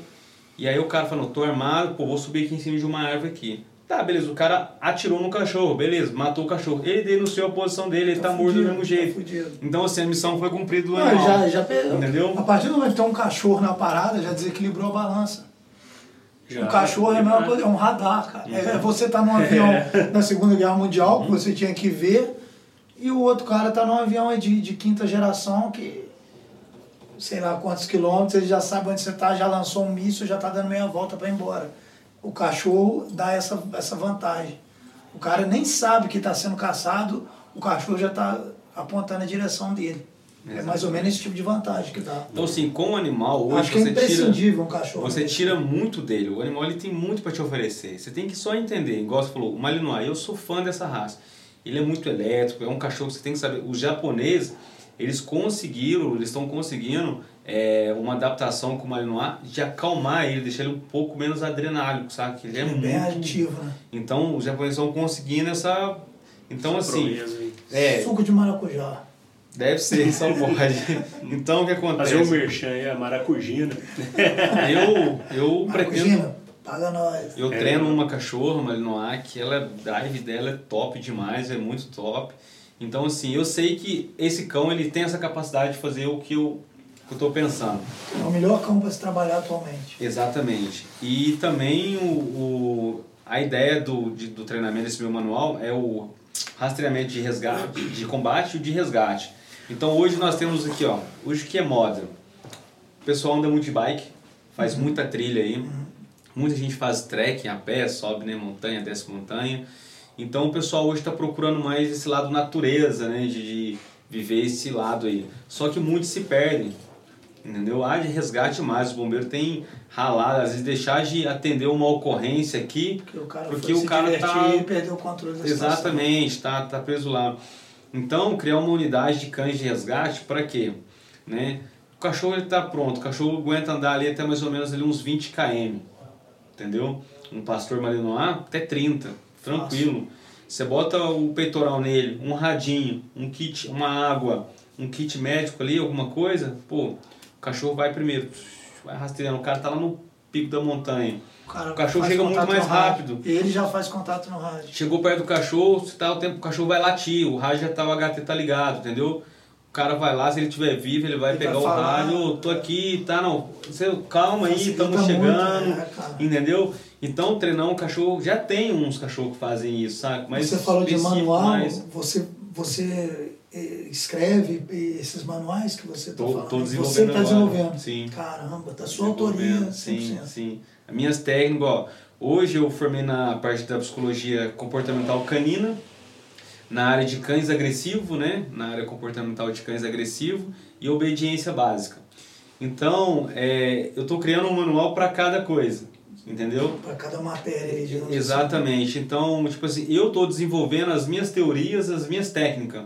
Então, o meio que eu trabalho com cachorro hoje é bem diferente que os adestradores aqui da região trabalham. Por exemplo, Você está se especializando em nichos. é, eu não conheço o adestrador que trabalha de frente com o cliente, entendeu? Na frente do dono, assim, pô, vou treinar aqui, vou te explicar aqui, tá, tá. A maioria dos adestradores pega o cachorro e fala assim, ó, eu vou treinar longe de você. Porque o cachorro fica não condicionado não com o você, atenção você. Não, a minha ideia é o seguinte, Ao contrário. é o contrário, o cachorro ele tem que aprender a ter um foco, a obediência, independente se o dono tá ali ou não. Entendeu? Se eu Que tenho isso é um uma mentalidade militar, né? O Exatamente. cachorro militar Não pode ter é distração. tiro, é Não bomba, pode ter e o distração. cachorro tem que focar no que, na Sem- missão dele. sem distração. O cachorro tem que, né, tá ali, ó, tô Caramba, que focado naquilo. Então hoje, assim, é um meio de resguardo, né, o trabalho. Por exemplo, ah, você me fala assim, Lucas, adessa aí meu pitbull. Beleza. Seu, ti- seu pitbull tem um problema comportamental. Vamos supor que na rua ele puxa muito, ou ele é agressivo com outro cachorro, toda aquela coisa, né? Ficar dando tranco. E aí eu vou, treino o seu cachorro, você está trabalhando. Eu tô lá treinando o seu cachorro na sua casa, pego o seu cachorro, treino o seu cachorro, você não tá vendo o que eu tô fazendo com o seu cachorro, te devolvo o cachorro.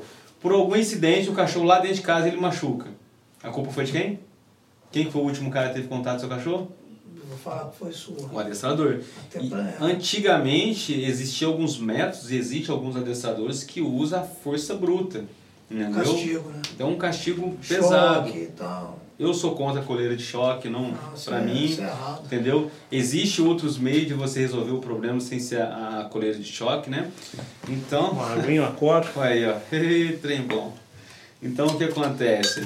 É onde eu estou desenvolvendo esse manual Ah, para poder falar, Você que não bebe. né? Aguinha. Para explicar às pessoas que você não tem que dar pau no animal, né? Não Ah, cara, influencia no castigo nenhum. não, não é, é educação para animal nenhum, né, cara? Exatamente. Não há problema. Não há problema nenhum em você treinar o cachorro do lado do dono, na presença do dono. Selva. Então, eu falo para as pessoas, né? Hoje eu estou buscando a minha teoria. Transparente, entendeu? o seu trabalho Cara, é transparente. esse Rottweiler que eu tô lá em casa, ele ia ser sacrificado. Entendeu? O que você adotou. É, o que eu adotei. Eu adotei ele com 7 anos. Bravo demais. Ele é muito agressivo. Sete Hoje, anos, hoje essa ele é muito causa perdida. E é o que É. acontece. Foram dois Cara, eu te veterinários falo, lá. sério, eu não pegaria nunca um cachorro com Eu 7 também anos de idade. Ainda mais um Rottweiler. Qualquer cachorro, um muita- Rottweiler. Tem que ter muita Ó. certeza, né? Foram dois veterinários fazer uma avaliação dele, né? E um adestrador. Foi lá, olharam o comportamento do cachorro, o cachorro atacou o dono, atacou a filha do dono e matou a outra Rottweiler que estava no canil. Que Nossa isso. Entendeu? O cachorro transformou. E aí, essa veterinária, ela me conhecia, me ligou, né? O cara morava lá num, numa club lá. Ela me ligou e falou assim, Lucas, é, tô com um Rottweiler aqui, é, aconteceu isso, isso, a gente vai sacrificar ele, mas a gente queria ver uma opinião sua. Ver se, se realmente tem como fazer uma reabilitação, porque a gente não queria matar Você ele. é totalmente contra sacrificar um animal. Todo animal tem recuperação. Tudo, tudo, tudo tem, tudo tem. E aí eu peguei e falei, não, beleza, ir. Aí cheguei lá, cara, fui com um amigo meu que ele tem muito medo de cachorro, entendeu? E aí na hora que a gente parou o carro, assim, já tava escutando os latidos do bicho lá. Cara, eu abri o portão do cara, eu vi aquele cachorro gigante, que ele é muito grande, cara. Falei, sim, é meu. Qual é o nome dele? Hulk. Hulk. Hulk. Sugestivo. É meu. Falei, esse cachorro é meu, cara. Se chama Hulk, não Entendeu? cachorrinho, né? E aí, é, na verdade, tinha outro nome, né? Eu, eu dei esse nome pra ele, né? E aí eu peguei, falei, não, cara, é, é, esse cachorro eu vou ficar com ele. Eu tenho, eu tenho dois Hulk ali em casa. E aí eu cheguei, olhei pro cachorro. Peraí, você tem dois cachorros que chamam Hulk? É. Pô, faltando criatividade, hein? Pô, tem, ó, tem Tem um monte de Homem-Aranha, Vingador tem. Thor, tem Hulk. É porque um já vem tem batizado mesmo, entendeu? Justiça, Pô, não tinha Hulk. cara. Mas Cara, esse tá aí fal- eu- Tá faltando criatividade, hein? Esse Até eu- Spectroman podia pôr. Não, ia colocar. Já? A minha pastora chama Selva. Ia colocar o nome dele de montanha. Ah, Aí, pô. Tá entendeu? Entendeu? Mas aí a. Segue, já vai seguindo uma linha. É, eu tive Então, um. já que você partiu com a Liga da Justiça, pô, já, já tem um Hulk, Né? Mas pô, não, mas. Capitão América, Mas é porque o, o montanha tá vindo ainda aí em andamento aí, vamos, vamos ver o que tá, né? Tá certo. Aí o que aconteceu? Ou fui lá analisar esse cachorro, ele realmente tinha né, sinais de agressividade, tudo, né? E aí eu falei, ah, sim, ele tá desenvolvendo agressividade, ele não é um cachorro agressivo. Não é porque ele matou outro cachorro que ele é agressivo, ele tava de alguma forma se defendendo. Eles estavam brigando, eles estavam disputando E ela não força. o batido. Entendeu? Exatamente. E eu falei, e outra coisa, o fato dele ter atacado o dono é onde eu quero saber. Aí eu chamei o a dono. causa, né? Porque Chamei o dono, chamei a filha do dono, falei, a gente pode é conversar? quase um trabalho policial. O cara tem que investigar o Exatamente. que aconteceu, porque Aí o cara Exatamente. me falou o que tinha acontecido. O cachorro ele tem mania, ele chama mania, o, cachorro, o, Hot- o macho, de se comer, entendeu? É, isso é do Rottweiler, é normal. Eles é dão uma feridinha, estresse, esses vermes, coisas, só que eles acabam fazendo meu, meu demais. E aí o cara foi medicar o cachorro, o cachorro rosnou. Aí ele ficou com medo. Ele ficou com medo. No que ele ficou com medo, Demonstrou o medo. o que, que o Rottweiler é? Falou assim, Líder, ah, sempre. Ali dá pra. E aí ele falou, opa, peraí, agora eu posso dominar, entendeu? E aí o que acontece? Porque ele demonstrou a fraqueza, o, O cara começou a entrar no canil com medo. E o cara falou assim, "Ah, velho, eu comecei a ficar cismado com ele. Eu o tentei de novo tratar, e ele deu um- uma rosnada, uma pegada mais forte em mim. E aí eu já nem comecei a entrar mais no canil, entendeu? Eu soltava a fêmea, entendeu? Deixava ele preso, colocava a ração lá pra ele, a água assim pela, pelo pote, a mangueira, e começou a deixar. Separou os dois cachorros por quase um mês. Aí, quer dizer, cortou o vínculo. cortou o vínculo. E aí o que acontece? Ele falou assim, aí eu fui entrar lá dentro, porque a minha esposa chegando estava muito sujo, No canil. né? No canil, exatamente. E ele foi entrar lá dentro. Pô, você não pode ter um cachorro assim que você perdeu o controle, pô. Ele Exatamente. estava com um animal selvagem. Pra ele era um animal selvagem. Ele devia ter procurado ajuda antes, Lógico, né? Pra não deixar ter chegar nesse desenvolvido isso. E aí ele entrou, tipo assim, a minha ideia, eu vou entrar com a ração já, que ele vai ficar focado na ração, e eu vou limpar. E no que ele abriu o portão que tava com o pó de ração, a outra cachorra entrou. Os dois se cheiraram, normal, tudo. Na hora que ele pôs a ração, Pau. ela também foi comer ele, foi pra cima, porque ele já tava com fome. E aí começaram a briga. E no que eles começaram a brigar, não parava. Foi, e aí ele foi tentar separar a briga, o que aconteceu? Tomou mordida. Uma também. Tomou também. E continuou. E aí ele saiu correndo. No que ele saiu correndo, a menina dele entrou dentro do canil também pra tentar ajudar. Caraca, mano. E aí o cachorro foi pra cima Aí na também. hierarquia da menina, ela tava abaixo dele Muito ainda, baixo. e ela se fudeu. E aí o que acontece? A fêmea lá debatendo com ele e ele Tá tentando, louco.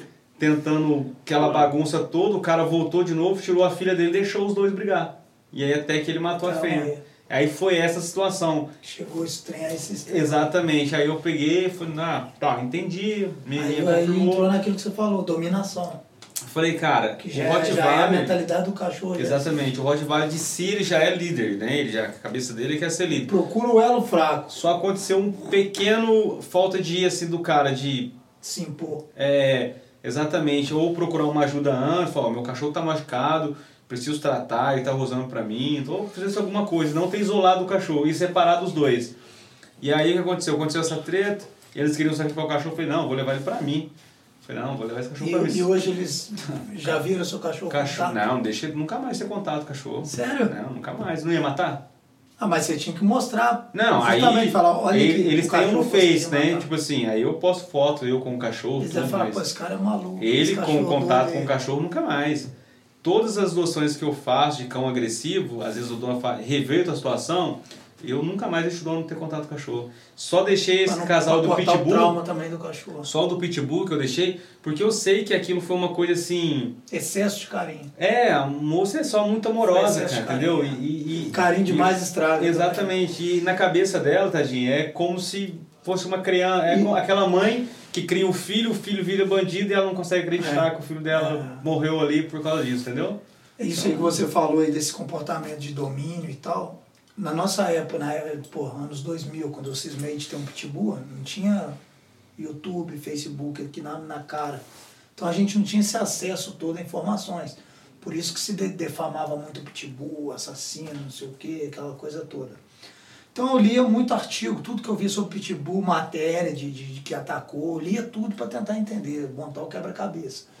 Eu cheguei à conclusão que é, é o comportamento do animal. Porém, o pitbull tem uma personalidade forte, assim como Rottweiler. São animais que se impõem. Então você tem que se impor mais ainda. Sim.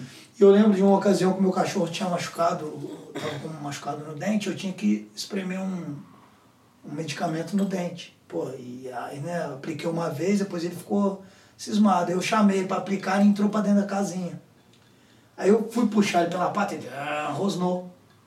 E, óbvio que eu fiquei com medo. Primeira vez que ele rosnou para mim. Só que eu falei, pô, vou te mostrar quem que manda nessa porra aqui. O que você falou, não posso mostrar que eu fiquei com medo. Cara, eu morrendo de medo, comecei a bicar a casinha. Sai daí, pá, pá, meti bicudo na casinha, que ele ficou com medo. Falei, vamos mostrar quem que é doido aqui. Eu vou te morder. Ele saiu, botei o remédio, acabou o livro. Quer dizer, ele pensou, pô, não dá pra eu dar um de brabo, porque ele não queria é mais doido que eu. Mas eu fiz morrendo de medo. Porque eu, eu tive aquela consciência, falei, cara, se eu afinar pra ele aqui, acabou meu cachorro. Já era. Aí acabou. Pô, quando eu era pai e filho, viviam junto, brigava também, entre eles davam uma desentendida. Meu irmão, senta os dois, dava uma lapada em cada um, fica de castigo, igual criança. Botava os dois sentados, fala, fica, um de frente pro outro, cara.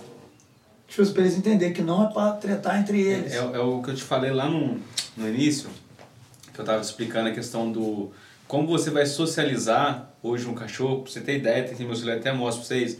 Hoje uma moça me mandou mensagem, ela adotou um pitbull, ela quer adotar um pitbull, só que ela tem gato e cachorro na casa dela. Caraca, entendeu? Claro. Ela adotou, acho que foi ontem, dois filhotes de pitbull lá no canil e quer adotar mais um que tá com, acho que seis, oito meses. Ela mandou o um vídeo pra mim do pitbull. E ela pegou e falou assim, Deixa eu mostrar aqui o, o, o áudio dela. Ó. dia que eu, Foi exatamente que a gente a criar cachorro, vou falar com ele. Que a gente estava é. conversando aqui, ó, sobre esse, esse assunto, né? Até coincidiu. Ela me mandou um vídeo, né? Ó.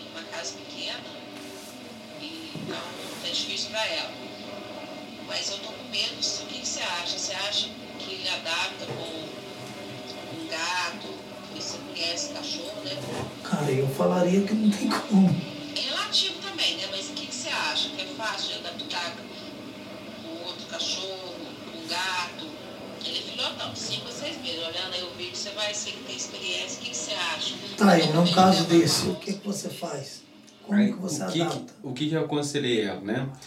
Eu falei para ela, falei assim, ó, depende muito. Qual é o análise que tem que ser feito nessa situação, né?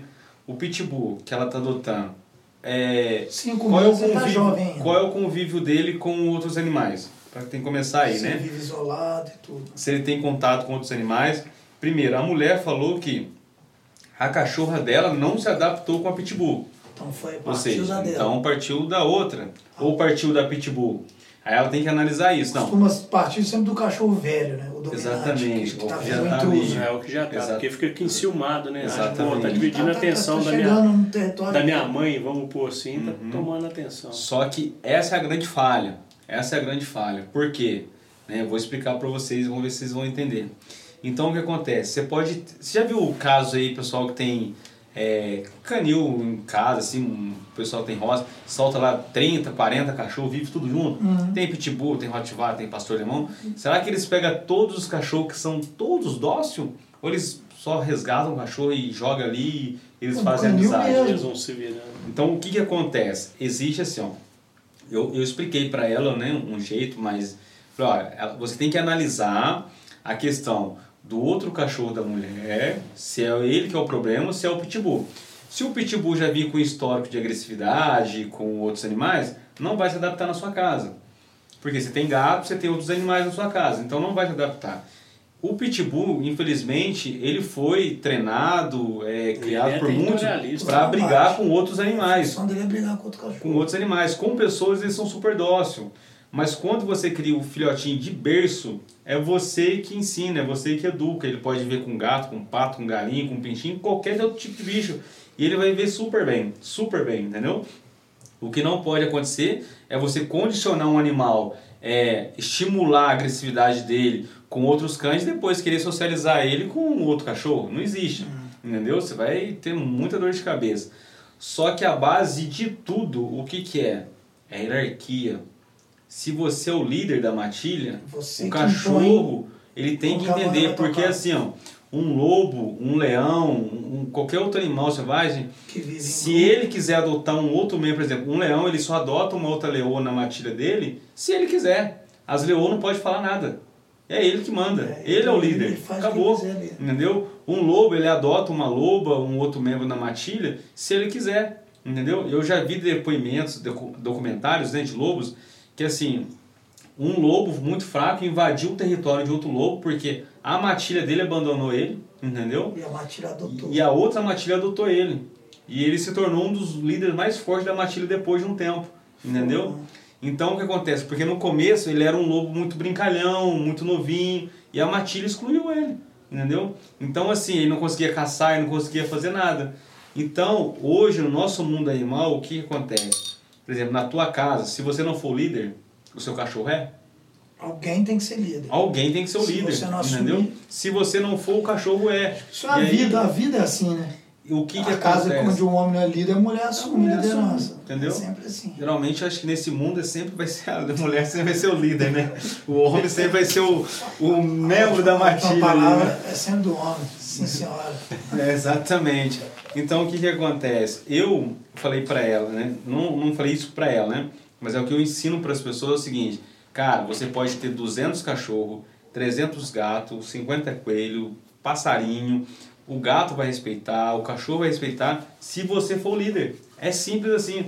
Esse Rottweiler, no mesmo dia que eu peguei ele, eu levei pra minha casa. Eu tenho lá, minha, tinha minha pastora e minha vira-latinha. Pois é, esse ser líder. Soltei lá e tudo na certo. ótica do animal.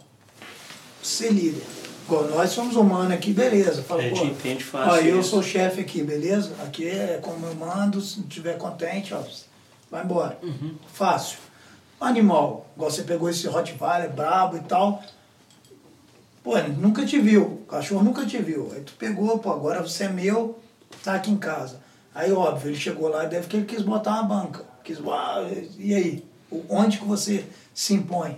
É, eu ia perguntar isso É um tom de voz, é um já Tá. dá aquela quebrada nele. No mundo animal, tudo é o contato que eles têm sempre é físico.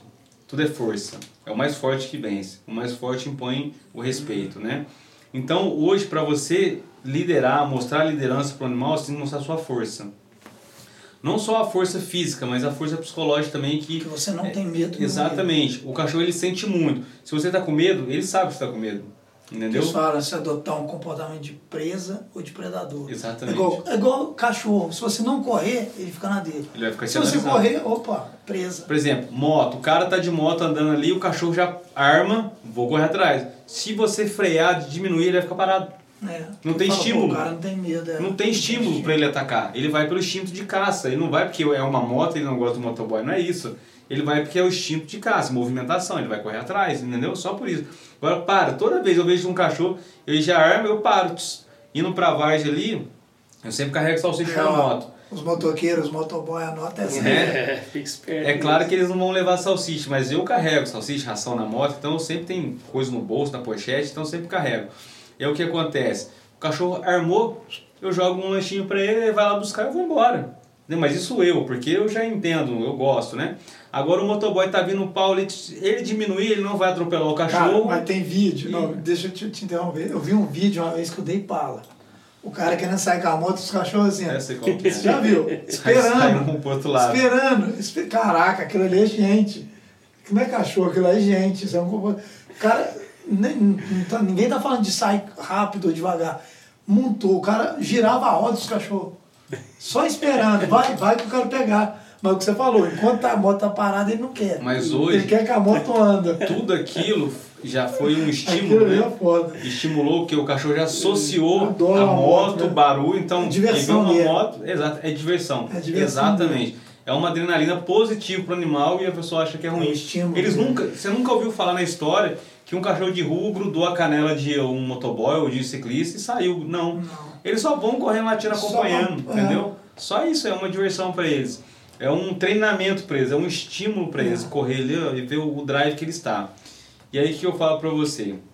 Então você tem que impor no animal a sua liderança. Então esse Rottweiler, como que eu peguei ele? Eu uso enforcadeiro, né? É um assunto muito polêmico. Eu usava. Existe aí é, estudos entre veterinários, adestradores e outros estudiosos, né? Que a enforcadeira, ela é maus trato se você usar Cara, no você tem animal. que gerar um desconforto. E existe a versão do peitoral, né? Então eu falo para as duas, eu falo para as duas pessoas, para eu sou a favor das duas coisas, né? Hoje eu trabalho pelo método da enforcadeira. Se você souber usar a enforcadeira da maneira correta, você vai ter um desempenho com o cachorro excelente e não vai machucar ele. Você mostra pra ele que é um limite. Exatamente. Eu, eu usava enforcadeira também, porque na bucha, porra, a gente disputar na for- pura força física com um Rottweiler que pesa 50 Tem como, quilos, não tem como. como. O meu pitbull, ele era, não tinha nem um ano, ele, ele, eu botava ele pra puxar o carro, tirava o freio de mão, ele arrastava o carro, era um palio. Eu peso bem menos que um palio. Então você acha que no meu braço, quando eu tinha 15 anos, eu ia segurar um pitbull? Nunca. Nunca. Então, quer dizer, tem que, lógico, o respeito, você, ops, fica, quê. mas tem que gerar aquele desconforto para ele sentir. É igual aquela história de prender o elefante. O elefante preso com cordinha. Uhum. Uma cordinha de varal, praticamente, modo de dizer, né? uma cordinha amarrando o elefante pelo tornozelo em circo. É porque o, o elefante foi condicionado quando ele era tem. filhotinho, Sim. aquilo ali. E ele não sabe que, pô, ele dá uma bica dele e arrebenta tudo. Então o cachorro, se ele dá um de louco mesmo, enforca- vai sair com a enforcadeira e tudo, mas você já bota aquele limite que dá aquele. Né? O que acontece? O animal, como É um ele disputa a liderança? Temos lá, você pega dois cachorros, né? Ah, dois irmãos, eles estão mesma idade ali, né? Um ano, tá? Eles precisam disputar quem é o mais forte. Como que eles vão decidir isso? Conversando entre eles? Uau, uau, uau, Não, eles vão sair na porrada. Quem vai perder é o que ficar embaixo, no submisso. E como que ele vai pegar? Pescoço, traqueia, que é o ponto fraco. Então ele vai dominar lá na Tipo assim, traqueia. se eu quisesse, eu te matava. Na hora que aqui, ele travar a boca aqui, o outro, ó. Parei. travou, parou. No jiu-jitsu. Já era. Dá Ele vai- tapinhas vai dormir. Exatamente, não tem outra Então, colocação. Você pegou o cachorro, travou na traqueia e falou, quem manda é eu. Por Que- que que é- mata que é leão? Você sabe por que mata leão? Porque, ah, como chama o cara lá? É Hércules matou um leão. Povo fala que o Ex deu um mata-leão no leão, Leão, ah, né? O que acontece? É a traqueia. É a traqueia. Todo, Tudo todo que é leão dominado, caça, pega na traqueia. Na traqueia, animais. todo- toda animal. caça A é onça. nenhum animal vai matar o outro né, pé. esquartejado, nada. Eles vão primeiro matar asfixiado.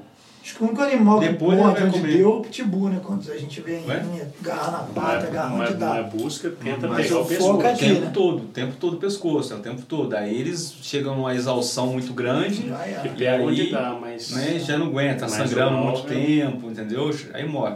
Mas o alvo sempre vai ser que é traqueia. Ah, você coloca uma enforcadeira, você souber encaixar, nunca passar do ponto com o animal, ele vai se debater, ele vai se debater, ele vai querer sair. É como se você estivesse tomando um mata-leão e você vai querer sair Tá primeiro. vendo que não dá Só que ele? na hora que você vê que, pô, não dá, você vai bater. Por exemplo, se você me der um mata-leão, a gente estiver brigando, e eu, eu ver que tô apagando e eu conseguir você me soltar, eu vou olhar pra você e falar assim, velho, não vou te encarar de Não novo. deu pra não deu Já pra era, entendeu? Só que o ser humano é covarde, né? Eu vou lá depois pego uma arma e tum, te mato.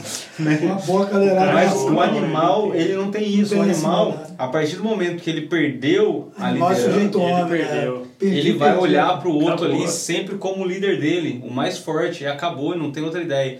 E aí você não é só isso. Existe um monte de outra maneira de você mostrar pro animal que você é o líder, porque é você que trata, é você que cuida dos machucados, é você que dá banho, é, você aquilo que passa a aquilo que eu te segurança falei na que eu rua. fiz, né? Que eu fiquei com medo do cachorro. Aí o cachorro assustou com alguma coisa.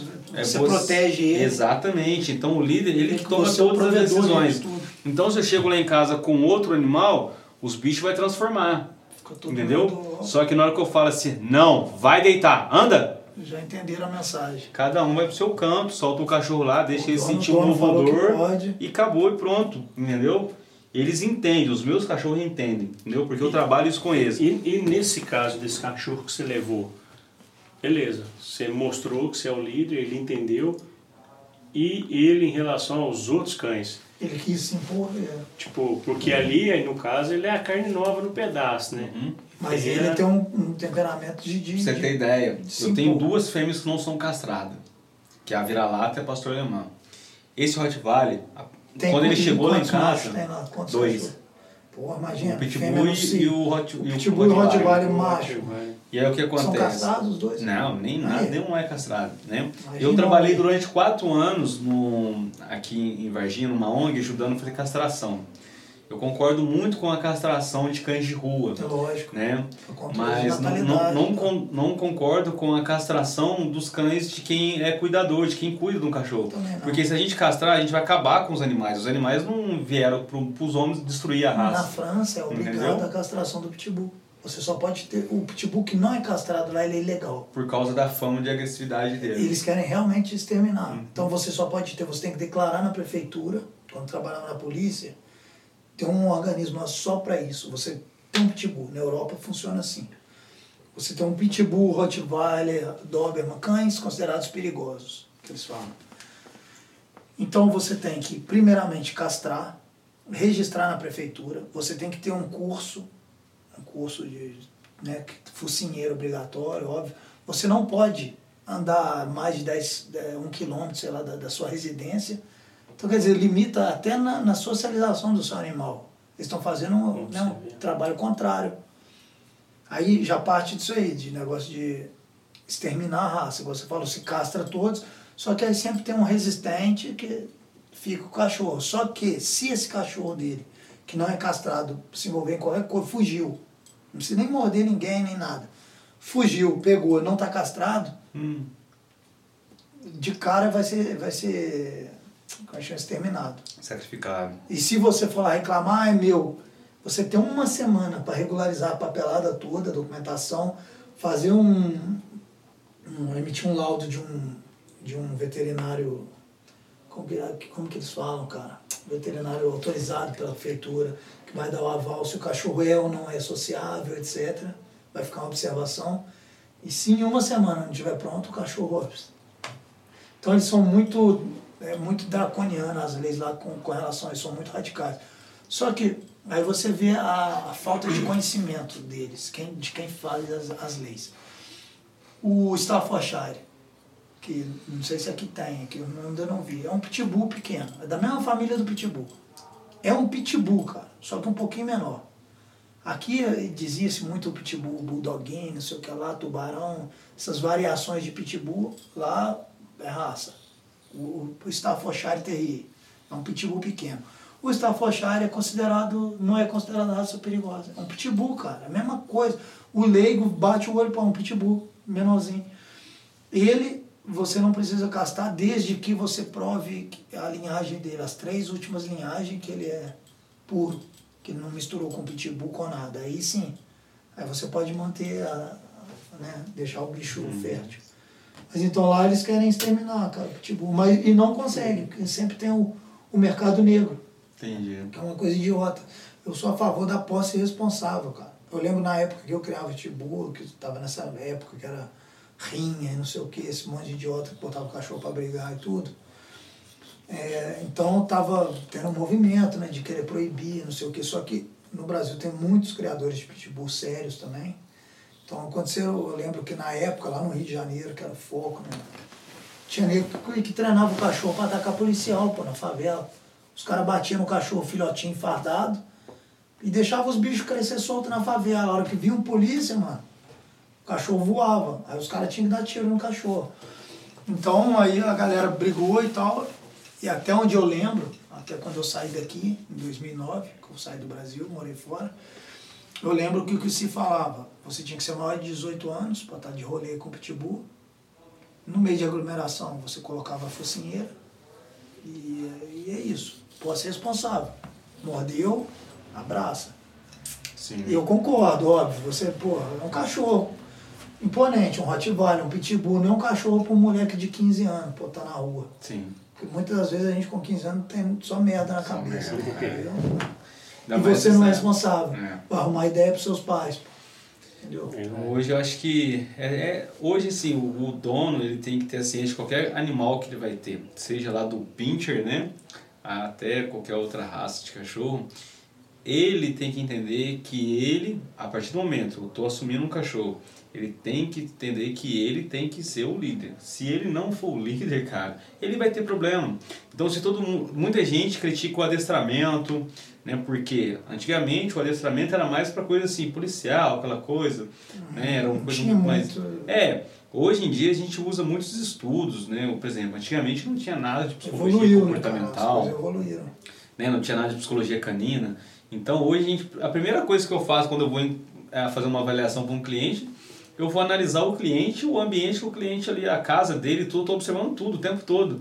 Se tem barulhos, tem se a casa O meio que o animal vive. é exatamente. Então observo tudo, deixa o Uma cara casa fala, fala, toda fala, maluca, toda louca, o cachorro nunca vai ser um cachorro calmo. Exatamente, a pessoa, o povo tudo muito louco, tá gritando um lá, que é gritaria, o cachorro tá latindo, na cabeça do cachorro tá assim, ué, velho, É eles estão latindo também, vou É latir, normal, tá assim, todo mundo latindo nessa casa. Agora você pega um cachorro que todo mundo é quietinho, velho, ele vai começar a latir, latir, latir, mas uma hora Ele vai se adaptar Ele àquele, fala, ué, àquele ué. comportamento da casa. não tem, fora, não tem estímulo aqui. Eu tô no ponto fora da curva aqui. Nesse silêncio todo, só eu barulhando. É uma... É, Tem alguma coisa errada, entendeu? Então, fica sem graça. É. Pô, tá sobrando. se o dono buscar, cara, eu Igual falo, giló na janta. quer ter um cachorro pra vida toda, 15 anos ali, ó, eu quero que o cachorro meu vive até. Cara, não custa nada você investir um pouquinho em buscar. Hoje tem muito vídeo na internet bacana, o povo né, é, aplica Ensina. aí, ensina comportamentos básicos, coisas básicas. Você aprende um pouquinho, cara, você vai ter um cachorro do dia que você quer. Não, entendeu? e, eu acho que você, você pode até confirmar isso, isso aí. Você tem que escolher um cachorro de acordo com a sua personalidade, seu modo Da de família, vida. entendeu? Igual, por exemplo, eu, igual eu te falei, eu criava pitbull.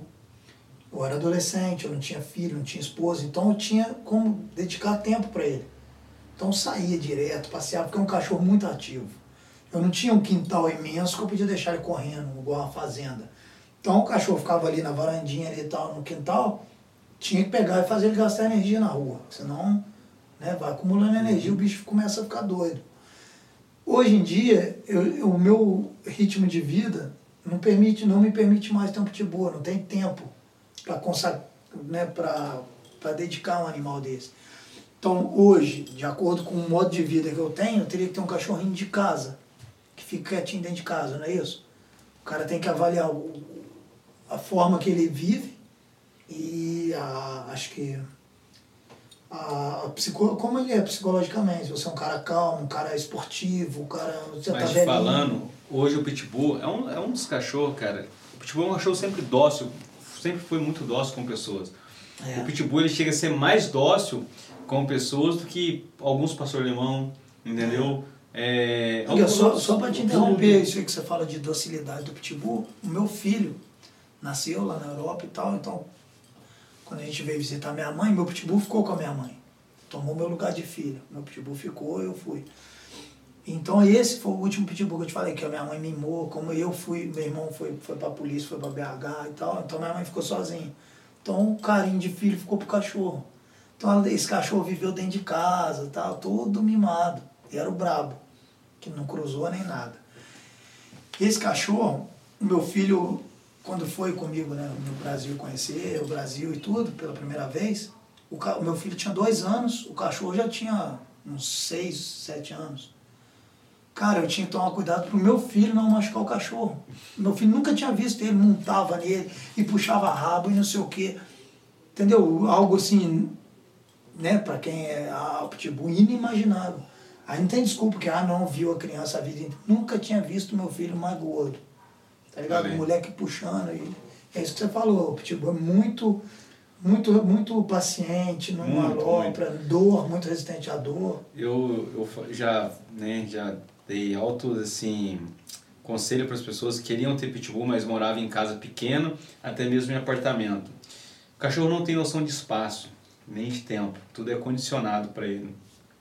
Se você tem um pitbull e tem um espaço, assim, ó, metade desse, desse quarto aqui, né, vamos dizer assim, desse cômodo aqui, você pode criar dois pitbull.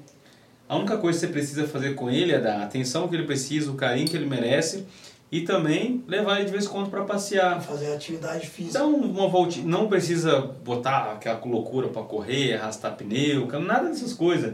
Isso se você quiser ter um Você atleta. só precisa entender que o animal, ele, ele é, basicamente, ele é o quê? Ele tem muita energia física.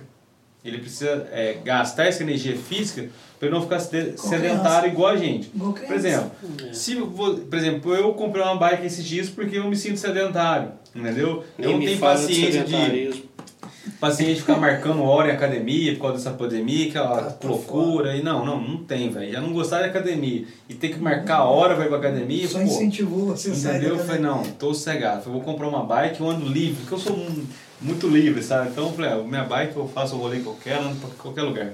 Então já vai me ajudar, certo?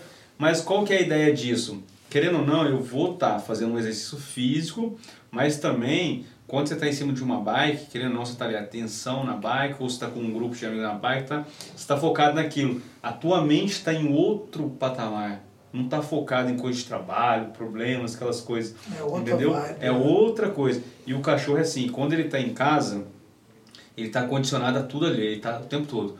Você acordou, ele sabe. Você foi dormir, ele sabe. Ele tá cuidando da rotina. Entendeu? Ele sabe tudo que está acontecendo da sua casa. O vizinho bateu um prego na parede, ele sabe. Ele conhece o cheiro do vizinho. Ele não late pro vizinho porque ele já sabe, já conhece que o vizinho tá ali. Entendeu? Chegou Dependendo, visita, já... ele já começa a latir lá do vizinho, porque é algo diferente para ele. Quando você leva o cachorro para a rua, você fica sentado com ele na porta da sua casa, o que, que você oferece para ele? Visão, coisas diferentes, movimentação, odores diferentes, entendeu? É um rolê pra ele. Exatamente, ele tem odores diferentes, então ele está em ambiente diferente. Tudo isso já o cérebro dele já já buga, uma renovada entendeu? Então, o que que acontece com o animal? Não sei se vocês já ouviram falar no reflexo de memória. Não, Nós somos racionais. O animal é o quê? irracional. Irracional. Existe um momento que o ser humano ele é irracional e existe um momento que o animal ele é racional. Qual que é? Instinto, nosso é um instinto. Quando a gente. Quando você está irracional, É um instinto, quando seu instinto fala mais alto, raiva, sei lá, a paixão, os instintos você acha que nesse momento você entra em, no Eu acho momento irracional? Chega a ser E. Tiagão? Tipo, tô com É, raiva eu aqui, também, cara. você faz alguma coisa comigo que eu vou ficar puto, eu Você vou não te pensa. tratar de um jeito É, um que eu momento você não normalmente pensa nas eu não consequências, traria, eu não, não te trataria. Aí, Uhum. lógico, depois eu vou ter que me retratar, pedir desculpa, etc. É um momento no de racionalidade, momento. raiva, por exemplo. E o momento que o animal ele entra no momento racional dele, o momento real dele, o mais real que ele já viveu na vida dele. Pô, não sei, não. É. O que acontece? O ser humano, ele, o momento irracional do ser humano é quando ele dorme. Irracional, é, que a gente E não aí, domina. o seu cérebro, ele, às vezes, não desliga e você sonha com um monte de coisa. Tipo, Tudo aleatório, né? E Não é tudo nada, aquilo- Às vezes você tem um sonho aleatório de No teu sonho, você não tem controle de nenhum, si. nenhum controle. Então, mas você está vivendo algo, mas você não tem controle daquilo. E você está vivendo aquilo. Ah, você está caindo, você não tem controle daquilo. Só tem controle na hora que você acorda. Pô, ele caiu. Ou você está tendo um sonho bacana, ou aquela. Mas nada que, Você não você tem- controle nem que você escolhe. Exatamente, é uma coisa irracional, tá? O animal, quando ele está dormindo e está tremendo ali, já viu? Eu falo, nossa, o tá cachorro está correndo. sonhando. Chega a fazer barulho. É o tudo. momento racional dele, ele está lembrando de coisas reais que ele já viveu. Tipo, que é meio que como ele escolhe o que ele quer sonhar. Não, É não, isso? não é isso. Ele começa a sonhar só que so, que somente ele vive, coisas reais. Ah, coisas realmente já reais viu, que já não é viveu. a o cotidiano Não. dele. Ah, imaginação. Ele É o não cotidiano imagina. dele, ele não imagina, é o cotidiano dele. Então tudo aquilo, por Que exemplo, se na rua ele brigou, latiu, Você latiu, pode e sonhar na que hora você que é ele deita, astronauta, pô. O cachorro nunca vai sonhar algo que ele não viveu. exatamente, ele vai sempre sonhar aquilo que ele viveu. E dá uma relembrada da que é a realidade dele. E ele pode buscar isso até da traumas da mãe Faz e até muito dos mais avós. sentido. Faz muito Entendeu? mais sentido. E aí o que acontece? Isso é um problema muito grande também. Hoje já houve muitos ataques de cães, mataram donos dormindo. Por quê? Tô com um pitbull do meu lado, tô dormindo. Entrei no momento irracional. Você tá dormindo, né? Ou não, o cachorro tá dormindo, ele tá no momento racional. Tá lembrando de uma briga dele. Ele tá lá no espasmo. Tum, toquei no cachorro. Ele vai pra cima, você tá irracional, se defender. Estimulou mais ainda a agressividade. Entendeu? Então, eu aconselho as pessoas, você tem um cão de porte grande, não durma com ele na cama. Ah, tá. Brinca com ele, dá carinho no sofá, tudo. Mas o cachorro dorme no canto é. dele, você dorme no seu. Porque querendo Porque não, tem mais dócil, ele é mais forte que muito a gente. bacana. Ô, Exatamente. ô, ô, ô, Lucas, é, ô, bacana demais, cara. Perguntar se alguém quiser trocar ideia contigo, às vezes precisa de um serviço seu, tem um Instagram seu, alguma Tanto, coisa. É. tanto do, do, do- da parte de, de educação canina aí, do adestramento, quanto da parte de do curso sobrevivência e tal, Sim, onde que a galera que fala assim, porra, eu curti o curso de, de sobrevivência, quero fazer. Vamos ou ter que então, conversar com ele de novo. ou então gente tem um cachorro que- aí também. é, ou então Hoje tem a um gente cachorro conversou mais que com o adestrador. A gente tem que É, depois mais Especificar mais, né? Depois, Não, assim, beleza. tem um cachorro que só fica mijando pra tudo quanto é canto, ou é bravo pra caralho. Como é que eu faço pra. Como é que a galera te acha pra contratar você? Não, beleza, tá no meu Instagram lá, tá Black Wolf, né? Então, Black Lucas Wolf. da Silva, ou Black Wolf, pode procurar lá, procurar lá, que vou estar lá, beleza? e Ah, na questão da sobrevivência, é, Onça Negra, Sobrevivência e Montanhismo, né? Pode procurar, tem Instagram, Facebook, tá? Onça Negra, Sobrevivência e Montanhismo, você vai achar a equipe também. Então, é uma equipe bem bacana, vocês vão ver as referências aí que a gente tem, né? Igual eu falei. E esse curso ele serve tanto para civil, né, quanto para militares. E só é, fazer um ressalto, né? Muita gente tem, às vezes fala, ah, para que que eu vou fazer um curso de sobrevivência? Eu não sou louco, não, nunca vou precisar, né? Nada disso, né? Queira você que E não du- precisa. duas coisas deixando claro, né? O curso de sobrevivência, ele não tem nada militarismo, aquela pressão militar, né? Não vai mandar ninguém pagar 10, não vai dar tapa na cabeça de ninguém, não vai ofender ninguém, não vai xingar ninguém. O curso de sobrevivência, a gente ensina técnicas de sobrevivência. Ensina, pô, como montar um abrigo, né? É, numa situação... pegar um bicho Exatamente.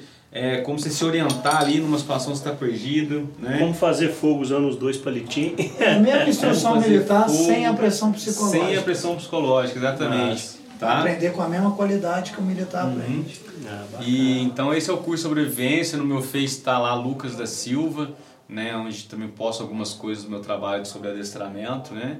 Então quem quiser aí é, é procurar aí a Black Wolf, né? Ou então Lucas da Silva no Facebook ou a equipe Onça Negra Sobrevivência Montanhas vai me achar de algum lugar. demais. Ô, Lucas, brigadão, Pô, cara. top Eu demais, agradeço, irmão. Pô, foi massa, velho. Valeu mesmo. Brigadão, cara. Top. Valeu, Por irmão. te Vamos- aprendi Agradeço. muito. E vamos conversar de novo você Não, vamos. Focar vamos mais no focar aí, sobrevivência, que é é um interessante assunto também. bacana.